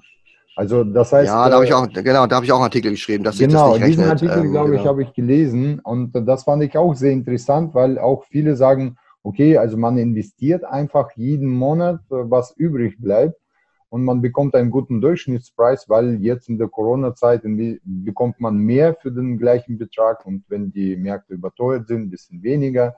Aber du hast ja ganz genau dargestellt dort, das Cash zu sammeln und auf diese außergewöhnliche Situation zu warten, wo der Markt stark zurückgeht und dann gezielt in diese Marktphase einzukaufen. Das ist ein das rechnet sich, ja. Genau. Ja, interessant. Ja, der, der Grund ist, mhm. der Grund ist, wenn, wenn wir nach unten tauchen, ja, also mhm. wenn wir hier den Bildschirm sehen und wir nehmen das untere Drittel ab hier so, ja, in dieser Phase unten kann man immer Aktien kaufen. Das mhm. Problem ist, dass sie hier nur ganz kurz ist. Also auf, auf Jahres-, Jahrzehnte-Sicht ist es immer nur mhm. kurz. Hier ein bisschen, hier ein bisschen, hier ein bisschen. Die meiste Zeit befinden wir uns hier in dem mittleren Bereich, in der neutralen Phase und ab und zu auch hier in der teuren Phase. Das heißt, du kaufst mit dem, mit dem ETF-Sparplan immer hier, immer neutral, mhm. bis teuer, ab und zu mal kurz günstig. Also die Phasen, wo du günstig kaufst, sind einfach so verschwindend so kurz, gering, ja, ja. dass du eigentlich ähm, da kein... Zwei, zwei Monatsbeiträge, weil vielleicht mal ja, ja, genau. Die, ja, oder sogar ein Monatsbeitrag, ja. Und genau, das ist dann nicht viel. Die, und deswegen, aber die restlichen zehn Jahren, weißt du, der Kurs ist irgendwo in der genau. Mitte und so oben. Und die Leute fokussieren sich immer so auf dieses, oh, du kannst doch nicht zwei Jahre nur Cash halten. Nee, ich habe ja auch investiertes Kapital und mein Cash wächst ja von Monat zu Monat. Aber ich investiere es halt nicht, weil ich nicht sehe, einsehe, warum soll ich jetzt eine Aktie wie 120 kaufen? Guck dir an, wo die BSF-Aktie war oder irgendeine andere Aktie. Wenn ich weiß, durch dieses Gummiband, es wird in ein, zwei, vielleicht in drei Jahren wieder eine Phase geben, wo ich sage, ich kriege dann dreimal so viele mhm. Aktien als heute und ich muss nicht auf einem Verlust, Verlust sitzen. Mhm. Und wenn der Einkaufspreis ein Vielfaches größer ist, oder die Ersparnis, sage ich mal, beim Einkauf, als diese zwei, drei Jahresdividenden, dann ist es für mich gar keine Frage zu warten. Ja, also. Ansonsten weißt du, auf jeden Fall. Also Alex, interessanterweise, dass du in deinem Beispiel zweimal BASF gesagt, äh, das heißt, du hast auch dein Homebuyer-Modus auch noch nicht ganz abgeschaltet, oder? Ja, BASF hat in der Tat noch diesen, äh, ich, bin, ich bin Marktführer auch weltweit Bonus, muss man ganz klar sagen. Sie haben auch vor zwei Tagen äh, verkündet, dass sie ähm, Geschäft lief nicht so gut. Mhm. Äh, ich glaube 30 Prozent Gewinneinbruch und sie wollen an der Dividende festhalten. Das ist doch mal, weißt du, da kann man auch mal sagen, mhm. hey, gut, ja, kann sich natürlich nächstes Quartal wieder ändern, ja, ja, aber es spricht im Moment noch für Qualität, ja.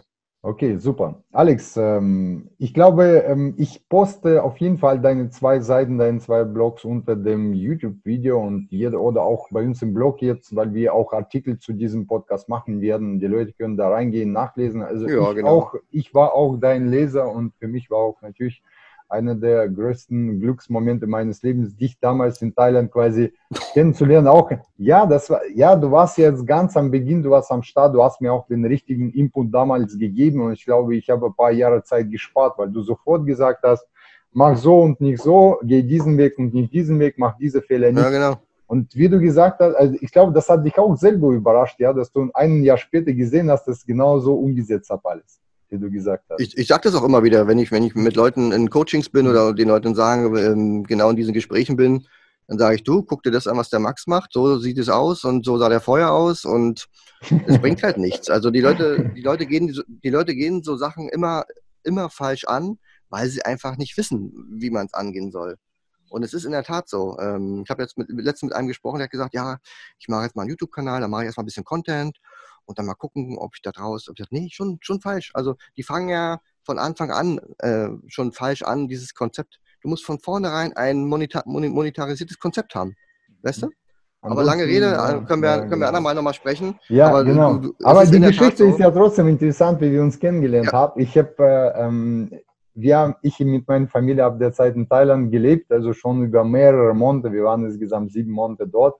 Und ich glaube, das war so fünfte oder Nee, vielleicht mal. Du warst ja im Januar oder Februar da, oder? Ja, ja, wir waren bei der Konferenz dann dort noch, ja, ja, genau. Mhm. Also irgendwann mal ähm, im ähm, Wintermonaten warst du da und äh, ich war ja schon quasi so drei Monate, glaube ich, schon in Thailand. Und äh, wir sind immer zu demselben Strand gefahren, morgen früh Yoga zu machen, um 6 Uhr, ja, genau. immer dieselbe Zeit. Und dann sehe ich, ein Alex postet diesen Strand bei Facebook und schreibt hier so nach dem Motto, mein Strand. Mein Strand.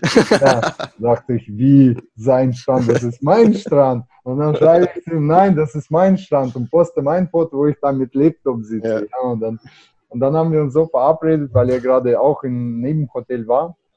Und dann haben wir uns mal getroffen, wollten ja, du hast ja deine Frau versprochen, für wie viel Zeit gehst du weg? Für eine Stunde. Eine Stunde, eine Stunde mal Kaffee trinken, ja. Und da waren wir Zum Abendbrot bin ich dann zurückgekommen. Ja, genau, also waren wir vier Stunden am Stück. haben wir da gesessen und äh, das war, das war super Zeit. Also wie gesagt, für mich war wirklich eine Bereicherung, also für dich auch eine schöne Zeit, weil du hast jetzt äh, bei mir gesehen, hab, dass meine Augen haben gebrannt, ich, auch große Ohren habe ich schon so, aber dann waren sie noch größer. Und äh, vielen, vielen Dank für viele ähm, Ratschläge von dir, die ich auch umgesetzt habe, wie du siehst. Und andere Sache noch, ähm, du hast ja so einen Lebensstil, was ja viele anstreben. Ja, also du bist ja quasi unterwegs. Also bei mir ist zum Beispiel die östliche Seite ist ja abgeschnitten. Ich habe ja gesagt, gesagt wegen jetzt äh, meiner Zeitverschiebung, ja. Ja, wegen der Zeitverschiebung, also weil ich, wie gesagt, meine Handelspläne abends, wenn ich es für mich mache, kann ich ja um vier morgen früh aufstehen. Das ist ja, wäre dann deutsche Zeit dann irgendwann mal um, äh, oder wann die Märkte auf 0 Uhr, dann wäre das jetzt quasi 6 Uhr, dann kann ich zwischen 5 und 6 machen, wenn ich das für mich mache. Aber wenn mm. ich die mm. Pläne posten, ist das in Deutschland 23 Uhr, da schlafen alle. Ja. Aus diesem Grund kommt das für mich äh, leider nicht mehr in Frage zur Zeit, bis ich das alles automatisiert und delegiert habe. Ähm, bis du endlich mal reich bist. Ja, also reich bin ich jetzt äh, schon. ich, äh, ja, weil äh, schau mal, ich mache das, was mir Spaß macht. Ja, ich bin finanziell ja. unabhängig, also ich bin schon, ich betrachte mich als reich. Wir haben auch mit dir gesagt, das sind Unterschiede. Also jeder bestimmt für sich selber, aber ich bin auch reich an Kinder und reich an äh, Frauen. Also ich habe auch eine Frau und eine Tochter. Also deswegen, in, ich bin in allen Bereichen auch, ähm, äh, kann man sagen, äh, zufrieden. Zufrieden, ja. Genau. Und äh, bei dir, du hast ja quasi einen anderen sehr interessanten Projekt und der heißt Reisefamily. Ja, du reist mit deiner Familie, mit Frau und deinem Kind um die Welt herum. Und ähm, du bist, du warst jetzt schon in Thailand, du warst in Australien, du warst in Malaysia, also da, bei dir ist aber eher so die östliche Seite, oder zurzeit? Und was ist hier, was sind jetzt deine Pläne für dieses Jahr? Weil du bist jetzt derjenige, der auch ganz gut plant, wobei jetzt Corona jetzt vielen einen Strich durch die Rechnung gemacht hat, ja. aber trotzdem, erzähl mal was über deine Pläne als, als Reisefamilie, also das äh, und wie dein so Tagesablauf äh, ist. Du hast ja schon ein bisschen was erzählt, aber das denke ich mal auch für mich jetzt interessant. Also wir, wir sind jetzt schon seit zwei Jahren unterwegs und wir haben jetzt keinen Wohnsitz, kein Haus oder irgendwas in Deutschland, sondern wir haben halt nur unsere Koffer und sind halt überall und wo wir sein wollen. Es ist jetzt nicht so, dass man reist und alle 14 Tage hier die Betten und die Häuser und die Länder wechselt. Also in Thailand sind wir jetzt zum Beispiel seit Januar. Jetzt ist, mhm. jetzt ist, wissen jetzt April, Mai ist jetzt schon. Wir werden noch bis Juli noch hier bleiben in Thailand, weil hier gibt es gerade eine Visa-Amnestie. Das heißt, wir dürfen kostenfrei bis Ende Juli hier bleiben wegen Corona dann machen wir das natürlich. Also, okay. Also, wir haben hier genau unseren Alltag. Wir haben ein Haus, wo wir wohnen, mit, mit wie heißt es hier? Palmen. ähm, mit Pool. Wir wohnen ganz normal wie jeder andere. Wir haben unseren Alltag. Äh, wir lernen hier. Ich arbeite ein bisschen was. Wir haben auch viele andere Familien, die auf der Insel wohnen. Hier auf Kopangan in Thailand. Und da haben wir unseren Alltag. Und angedacht war, dass wir in diesem Jahr, nach zwei Jahren, mal wieder nach Europa kommen, mal der Oma Hallo sagen und dem Opa Hallo sagen und dann eine Europatour machen. Die ist jetzt natürlich ins Wasser gefallen.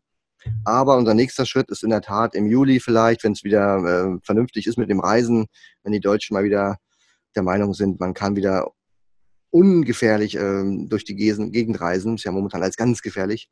Ähm, dann werden wir nach Deutschland kommen. Wir werden ein bisschen in München und ein bisschen in Berlin sein, wo unsere Familie und unser altes Zuhause ist. Und dann werden wir aber auch wieder ähm, Deutschland verlassen, weil August, September wird dann auch schon wieder frisch in Deutschland. Wir sind momentan leider nicht mehr, wie sagt man, nee, wir sind kälteempfindlich, Kälte. so muss man sagen. Kälte, und, und kälteresistent. Ja, ja, genau. Wir müssen immer da sein, wo es warm ist. Und du weißt ja, so ein Herbst, also ich habe gar mhm. keine Klamotten, um mich das wohlig zu machen. Ich habe ja nur kurze Sachen. Das heißt, wir werden dann wohl. Du hast, na, du hast ja auch wenn, wenig Platz in deinem Koffer, was für dich ist. Ja, da ist ja nicht so viel Platz. Ich habe nur so einen kleinen Handgepäcksrucksack. Der Rest ist ja von meinen Mädels.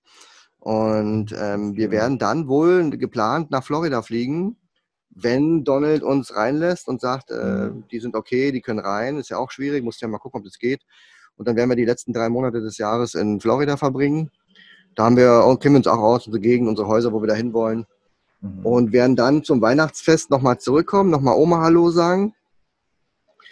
Und werden dann wieder losziehen. Und da wissen wir ehrlich gesagt noch nicht, wo wir hin wollen. Mhm. Aber wahrscheinlich werden wir wieder nach Asien gehen. Asien klingt immer so wie kleine, kleiner Kontinent. Weißt du, das ist der größte Kontinent äh, ever.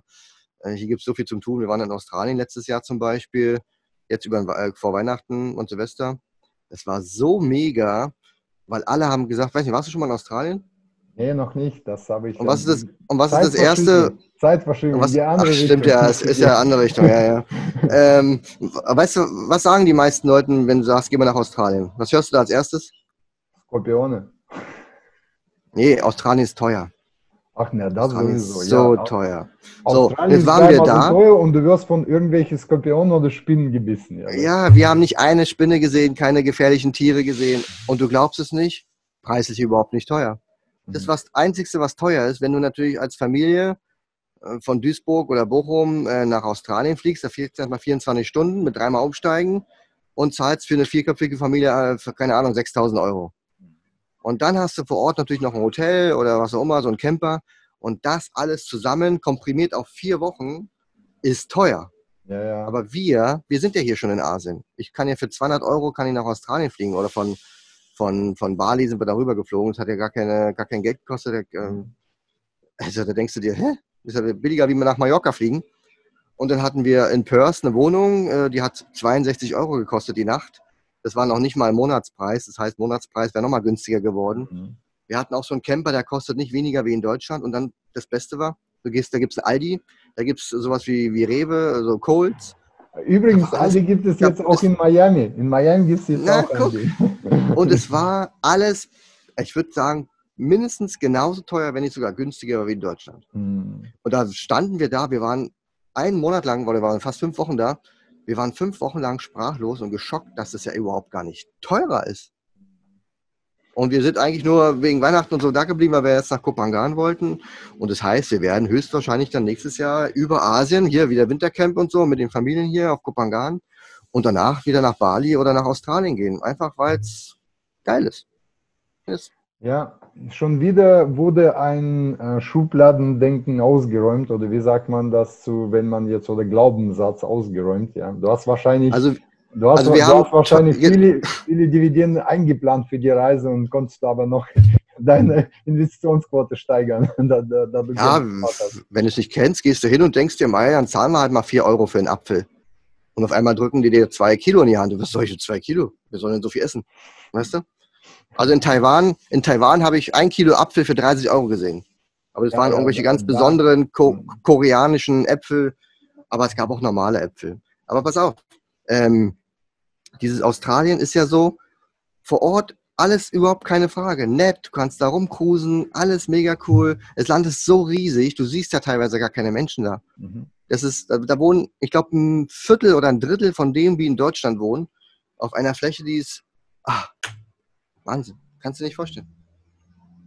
Das ist echt schön da. Ja, also wie gesagt, äh, ich kriege langsam Geschmack darauf und das wird mich auch bewegen. ja, das wird mich auch äh, motivieren, dann meine Prozesse zu optimieren, zu automatisieren. Und ähm, wie gesagt, ich bin jetzt, äh, hänge zu, ähm, zu gern noch an allem dem, was ich jetzt tue, weil ähm, also. Wenn nicht, treffen wir uns in Florida.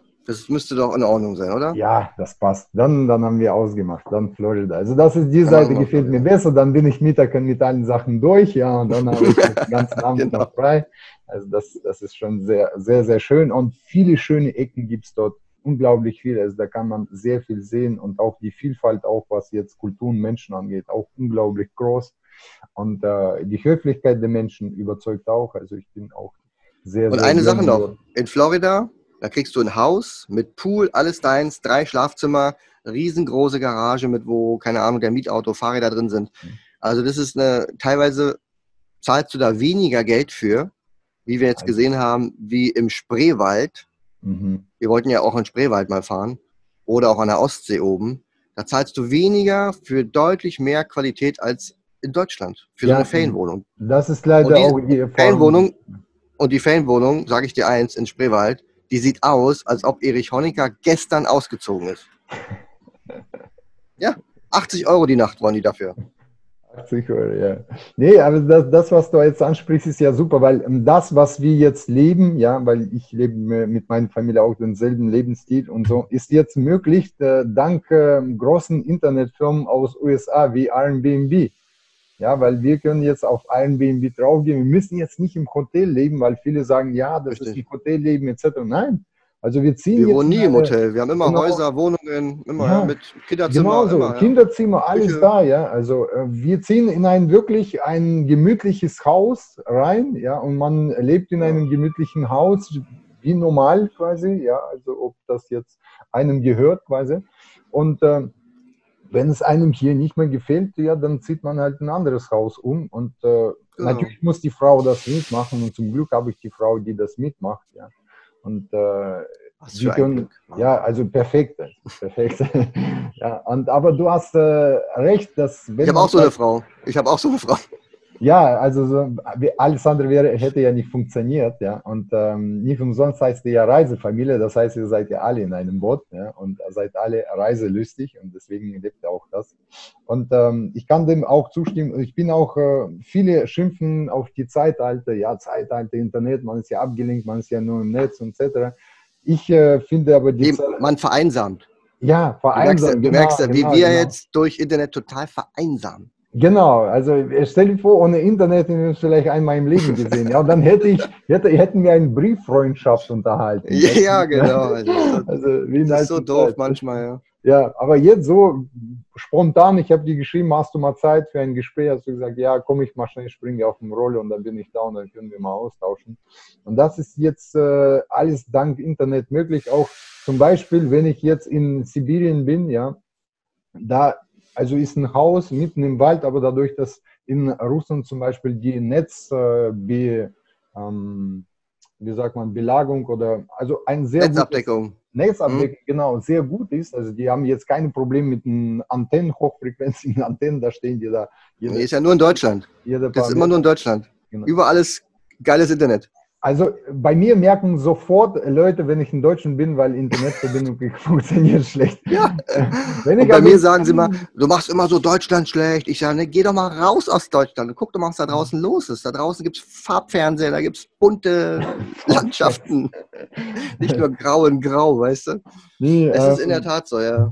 Ich, ich mag Deutschland sehr, das ist jetzt für mich auch eine zweite Heimat, weil sie, aber wie gesagt, äh, Internet ist auf jeden Fall in Sibirien, im Wald, in einem Holzhaus, ja, von wo ich dann dann Coaching mache oder Webinar, ist einfach super. Verrückt, ja. oder? Ja, Italien, Thailand zum Beispiel für eine SIM-Karte? Ja. Über SIM-Karte. Thailand? Über SIM-Karte. Ja, ja, also ich zahle für eine SIM-Karte, also ganz normal 5G, keine Ahnung, 4G, was es hier gibt. 200 Baht das, sind 5 Euro, Euro mhm. im Monat für Unlimited. So. Und jetzt kommst du. Monat, ja. Mit deinem Vodafone 60 Euro All-Inclusive und das und hier und, und 1000 SMS for free. Weißt du?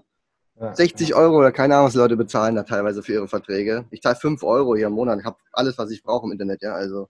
Ja, ich, zum Beispiel, wenn ich mir mit meiner russischen SIM-Karte nach äh, in Amerika bin, ja, dann zahle ich, glaube ich, 3 Euro am Tag. 3 Euro am Tag. Und dann habe ich quasi auch Unlimited. Das reicht, wenn dahin zu kommen, ja, und das zu machen. Ja. Ich weiß noch, ähm, ich hatte eine deutsche Karte, da habe ich ja vergessen, den Traffic auszuschalten. Das hat jetzt 30 Minuten funktioniert. Ich wollte einmal nur mal eingeben bei äh, Maps, einfach wo das Hotel ist. Es hat 50 Euro gekostet. Und da ab 50 Euro haben die Schluss gemacht, kein Datenlieferant mehr, weil maximal 50 äh. Euro, wenn das erreicht. Das war, hm. also ich war so entsetzt, also unglaublich, aber das ist nun mal so.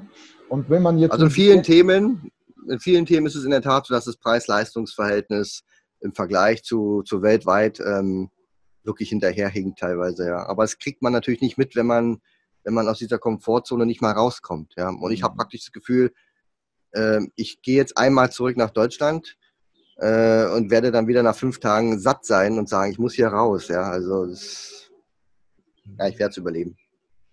Ja, vielleicht auch äh, hängt es daran, dass du quasi in Deutschland auch die Zeit hast, wo du im Hamsterrad warst und jetzt bist du quasi da raus und dann, wenn du zurückkommst, kommt das vielleicht wieder hoch. Ich weiß nicht. Also, aber ich halte ein bisschen mehr aus als zwei Wochen in Deutschland. Wie gesagt, für mich ist sowieso, ich, weil ich bin, ich habe auch ähm, zwei Heimatländer, ja, und aus diesem Grund bin ich jetzt quasi nicht so gebunden. Äh, ich habe da Zeit verbracht, da Zeit verbracht und äh, für mich ist äh, ähm, beide Läden haben was Schönes und verbringen da auch gerne mal Zeit.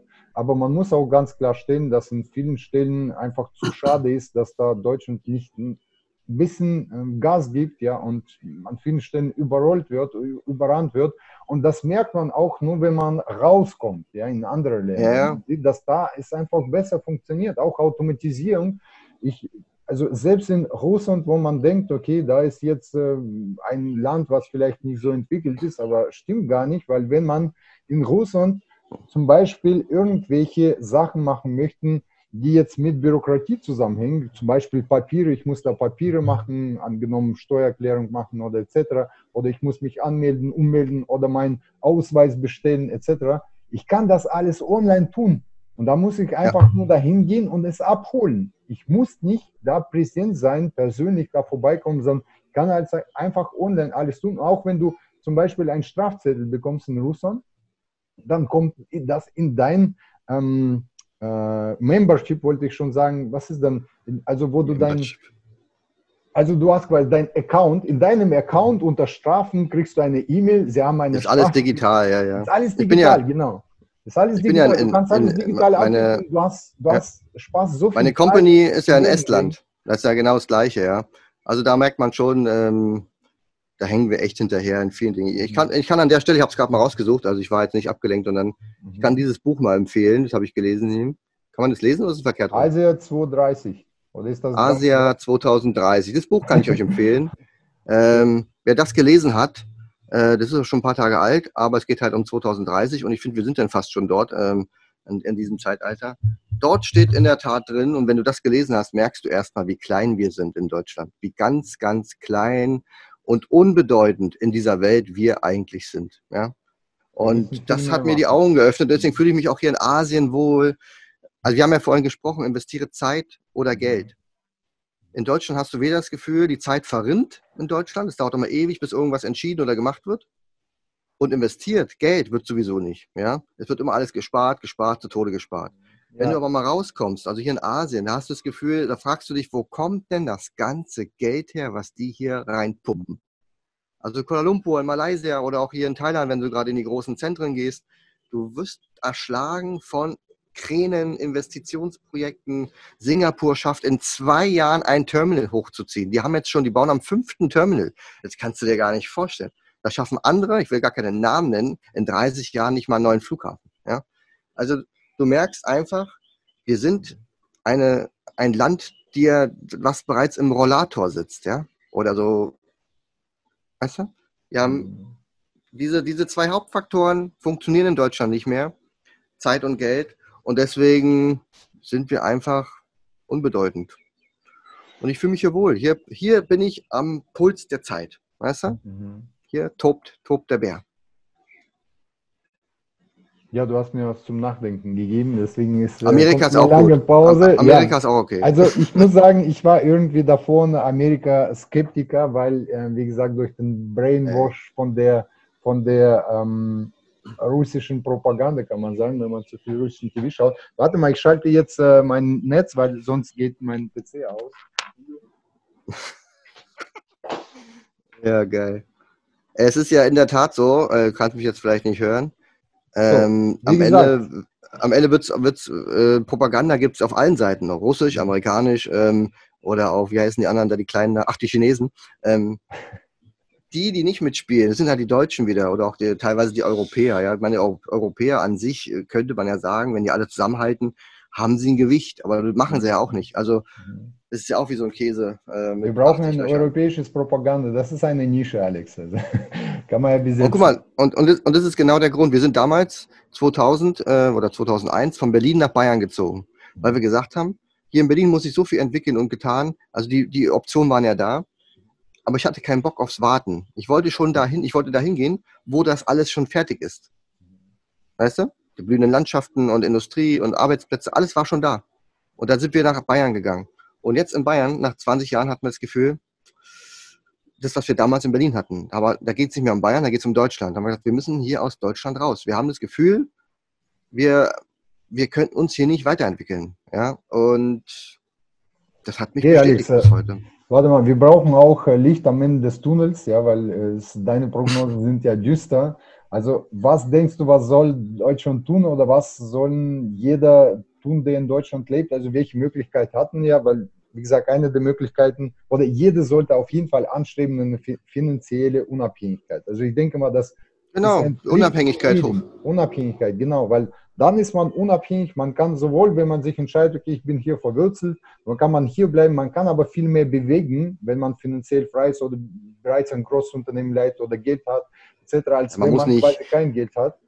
Man muss nicht immer reisen gehen. Also sage ich den Leuten auch mal. Das Ziel ist nicht, dass man am Ende das macht, was wir machen. Also reisen ja. muss man wollen, auch dauerhaftes Reisen, ja. Ja. Aber es reicht das ja, dass du in, es reicht ja, wenn du in Potsdam sitzt und sagst, ich bin in vielen meiner Themen einfach unabhängig. In der Entscheidung, oder in dem Zeit oder auch beim Thema Geld. Es ist egal, du bist unabhängig und das sollte man einfach anstreben. Und man hängt einfach viel zu sehr an irgendwelchen Verträgen oder in dem System, an irgendwelchen Alltagsritualen, die einem immer wieder das Gleiche machen. Ne? Montag bis Freitag arbeiten, Samstag, Sonntag sich mit Leuten treffen, Montag völlig erschöpft wieder ins Büro gehen. Man muss einfach mal was äh, verändern. Und manchmal sind es so kleine Kleinigkeiten, die man verändern muss, aber man muss Weil man aufstehen. Hat ja, man, hat ja viele, man hat ja viele äh, Eigenschaften, viele Erfolgseigenschaften haben die Deutschen. Also ich habe die auch gelernt von Deutschen. Das ist zum Beispiel eine Stetigkeit, eine der Tugenden der deutschen Kultur, Stetigkeit. Dann auch die... Ich glaube, glaub, wir ja, verlernen das aber gerade. Ja. Ähm, das, das sind Tugenden, die du ansprichst, Pünktlichkeit, und solche Sachen alles. Ja, Stetigkeit, die, Pünktlichkeit, Qualität, auch Ehrlichkeit mal. und Offenheit. Auch die Menschen, okay, die Menschen, die in Deutschland, die Menschen, die in Deutschland dafür stehen, werden immer weniger. Es ist in der Tat so. Warum auch immer, na, müssen wir jetzt hier nicht thematisieren. Aber man, man spricht von Tugenden, die heute nicht mehr in der Masse gelebt werden. Mhm. Und das ist ganz fatal, dass man sich nämlich darauf ausruht. Und deswegen kann man immer nur sagen, wie viele Leute werden reich? Das sind die oberen 10.000, das sind ein bis fünf Prozent, die so und so viel verdienen. Mehr sind es ja nicht. Wenn du diesen Status erreichen willst, einer von 100, ein Prozent, wenn du der sein willst, was musst du machen? Du musst aufstehen und etwas anderes machen als die 100 ja, Leute um dich herum. Leute, ja. mhm. Genau. Und, und wenn du merkst, du, du läufst, äh, keine Ahnung, zum Münchner Hauptbahnhof und fährst an dein Büro, dann triffst du während, dieser, während, während dieses Arbeitsweges 500 Menschen in dem Zug und im nächsten Zug und so weiter und am Abend fährst du wieder zurück. Das heißt, in diesem ganzen Wust an Menschen gibt es nur fünf Leute, die das gleiche Ziel haben wie du oder es auch erreichen werden. Aber die siehst du nicht, weil die Masse an Menschen eigentlich entgegengesetzt läuft. Und, und das ist dieses Fatale. Die Leute müssen sich abkoppeln. Die Mehrheit, die Masse der Menschen da draußen ist nicht fähig, dieses Ziel zu erreichen. Warum auch immer. Das ist gar nicht böse gemeint. Sondern du bist ein Einzelkämpfer auf diesem Weg. Ist einfach so. Wenn die alle sagen, mach doch keinen Block, Max. Hör doch auf mit so einem Training-Scheiß da. Ja, dein, deine Sprache, du versaust, deine du versaust, du genau. versaust dein Leben. Du hast Akzent. Und mit deinem Akzent kannst du vergessen. Ja. Hör auf. Wirst guck Let's Dance. Ja, guck Let's Dance. Such dir mal einen richtigen Job, womit du Geld verdienst. Wenn du das immer wieder hörst, dann muss es für dich ein Zeichen sein, ja, ich mach's richtig, wenn ich es doch mache. Mhm. Weil eben das die Leute sind, die 99, weißt du? Es ja. bringt einfach nichts, auf die, auf die zu hören, die es nicht geschafft haben.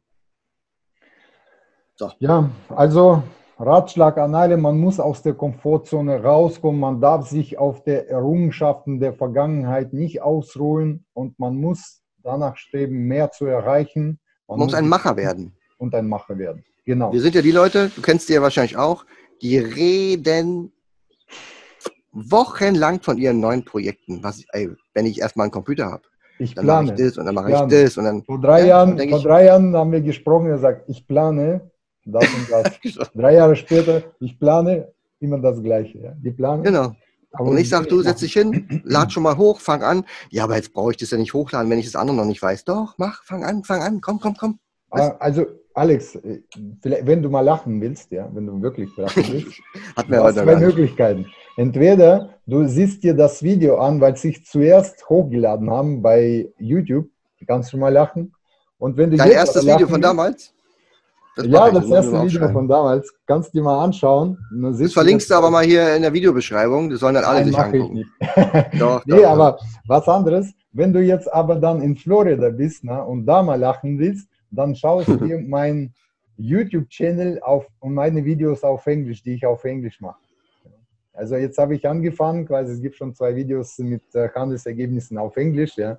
Und äh, da kannst du auch mal ein bisschen schmusen, da kannst du auch lachen. Aber auch viele Leute mir gesagt haben, auch meine Englisch-Teacher ähm, äh, hat mir gesagt, dass quasi das, was ich hier gemacht habe, von Qualität schlecht ist.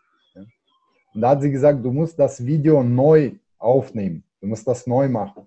Da habe ich gesagt, na, muss ich nicht. Lieber mache ich zweites Video besser als das erste. Dann sieht man den Vorteil. Ja, ja, genau. Ich möchte jetzt nicht perfekt starten, sondern ich möchte starten und perfekt werden. Ja. War aber dein Ex-Teacher, oder? Genau, den buche ich nicht mehr. ja, das ist in der Tat so, ja. Verschwendet man viel zu viel Zeit, ja. Es kommt doch gar nicht darauf an, wie man es rüberbringt. Guck mal, ob ich jetzt hier meine Corona-Haare habe hier, weißt du? Ist mir, ist mir am Ende vollkommen egal. Und wenn irgendeiner da draußen sitzt, wie sieht denn der aus da und der schwitzt hier oder keine Ahnung mit so einem komischen Shirt hier.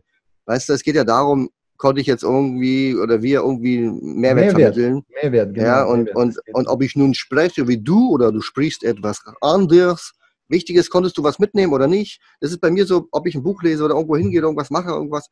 Wenn ich eine Sache mitnehmen konnte, dann sage ich, du, das hat sich für mich schon gelohnt. Ja, eine Sache. Weil vielleicht ja, auch du, zwei. Machst, du machst das aber je, vielleicht mal jede Woche, ja, und das Leben ist so lang. Und wenn du sammelst diese kleinen Insights, ja, über deinen Werdegang, dann bringt dich das immer weiter, weil das, was du angesprochen hast, meistens, was du gesagt hast, ich nehme eine Sache mit, meistens löst die dein größtes Problem, weil darauf ist gerade dein Fokus. Und deswegen hast du auch die ja. Sache für dich als wichtig. Oder es ist ein Anstoß für irgendwas. Genau, wo du sagst, Anstoß hey, da will ich mehr wissen oder ich fange jetzt mal an oder so. Ich habe zum Beispiel früher bei Interviews immer gesagt, oh, schick mir mal Fragen vorher. Da war ich, weißt du, wenn du unerfahren bist, mhm. heute ist mir egal, wenn du sagst, komm, nach einem Interview machen, dann machen wir einfach ein Interview, weißt Weil irgendwie ist es halt auch natürlich, ich hab, ich hab dir, ich hab unvorbereitet einfach das machst. Ich habe dir das Thema gar nicht gesagt.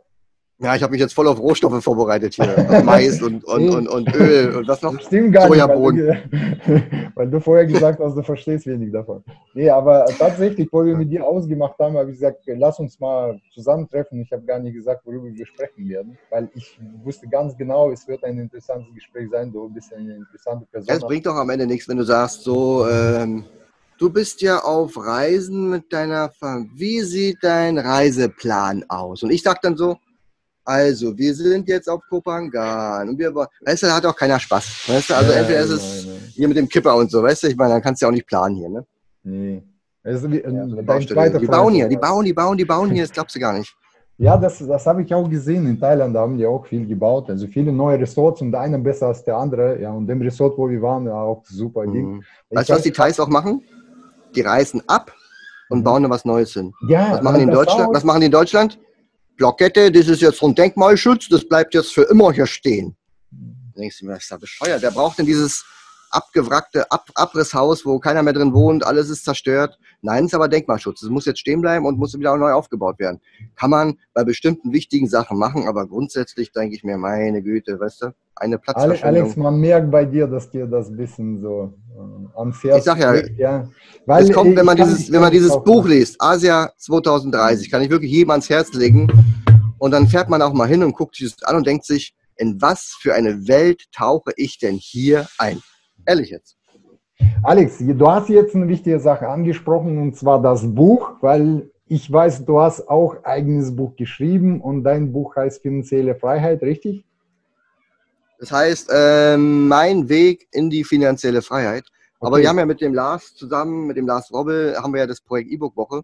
Und da haben wir ganz viele Bücher schon geschrieben zu diesem Thema oder auch zum Unternehmertum oder wie man ähm, nebenberuflich selbstständig starten kann. Also wir könnten zum Beispiel auf Amazon gehen oder Amazon oder wie auch immer ihr das nennen wollt. Und dort gibst du ins Suchfeld E-Book-Woche ein. Ein Wort, E-Book-Woche. Und dann findest du alle Bücher, die wir rausgebracht haben, unter anderem auch meins. Mhm. Okay, Gut, ich werde auch verlinken, Amazon-Link unter dem Video. Aber ich würde auch gerne hm, eine oder machen wir zwei, zwei Exemplare von deinem Buch verlosen. Wärst du dafür komm, bereit? Mach drei. Komm, mach drei. drei. Okay, wir machen drei Verlosen. Also wir verlosen drei Exemplare. Drei. Wir machen drei.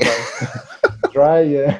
drei. Wir können es ja so machen. Ähm, die Geschmäcker sind ja verschieden. Du kannst ja sagen, der, der am Ende der Gewinner ist, der kann sich eins von den Büchern aussuchen. Und der eine will halt finanzielle Freiheit, der eine will Bitcoin-Buch, der andere will, ich habe keine Ahnung, Existenzgründung nach Feierabend zum Beispiel. Also gibt es ja verschiedene Bücher. Wir haben noch ein Kanada-Buch, haben wir auch noch. Also wir haben etliche Bücher, okay, äh, mehr, mehr Unternehmertum und Geld und sollen sich die Leute aussuchen.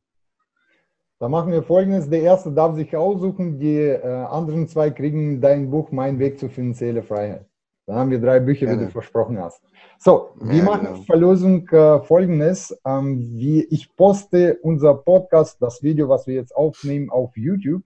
Und äh, die Leute, die auf YouTube das Video kommentieren, also die können einen Kommentar reinschreiben, zum Beispiel ihre Bewertung dieses Podcasts, beziehungsweise ob was sie am besten, was sie mitnehmen konnten aus diesem Podcast. Genau. was sie am blödesten fanden, Ja, Mehrwert typ, einfach. Der Gast. Für jeden, ja, für jeden äh, liegt Mehrwert woanders. Ja, und äh, ja. wäre ja super zu erfahren, äh, was genau. äh, für wem welche Mehrwert wir geliefert haben. Das wäre super. Und dann wählen wir einfach aus den Kommentaren ähm, drei Leute und der erste, der darf dann äh, quasi Buch auswählen, ja, mit dem tollsten Kommentar und die äh, anderen zwei kriegen das Buch Mein Weg zur finanziellen Freiheit von Alex Fischer. Genau. Super. Das hört sich alles sehr gut an. Alex, an der Stelle würde ich dann Schluss machen. Wir haben heute viele Sachen angesprochen. Es war ein interessantes Gespräch. Du bist ein toller, interessanter Gesprächen, Besprechungspartner. Gut aussehender Typ, ja. Gut aussehender Typ sowieso, ja. Da, da, sagt dir deine Frau jeden Morgen, da brauche ich dir das nicht zu sagen. Aber tolle Gesprächspartner. Also dafür vielen Dank. Ich schätze dich sehr als äh, eine meiner Freunde. Und äh, ich freue mich auf unser Wiedersehen. Ja, ähm, vielleicht mal kreuzen sich die Wege, weil zurzeit waren wir quasi so, dass du da warst, wo ich gerade nicht war und umgekehrt. Aber hoffentlich kreuzen bald. Jetzt kommen wir ja nach Deutschland bald und dann. Ja, sonst, äh, äh, ja, ansonsten gibt es Internet und über Internet sind wir immer erreichbar und ich freue mich auf jedes Gespräch mit dir. An der Stelle würde ich dann Schluss machen. Ich bedanke mich äh, für deine genau. Zeit auch für deine viele Informationen, für dein Wissen, was du mit uns geteilt hast. Ich wünsche dir viel Erfolg, deine Familie und auch deinen vielen Projekten. Und äh, vielleicht sehen wir uns äh, nächstes Mal nochmal beim Pod Podcast oder auch in einer privaten Runde. Genau, also, machen wir. Ich danke dir danke und dir. allen anderen viel Spaß ähm, oder vielen Dank fürs Zuschauen. Und ansonsten bei Fragen einfach fragen und dann bis zum nächsten Mal. Bis zum nächsten Mal. Tschüss.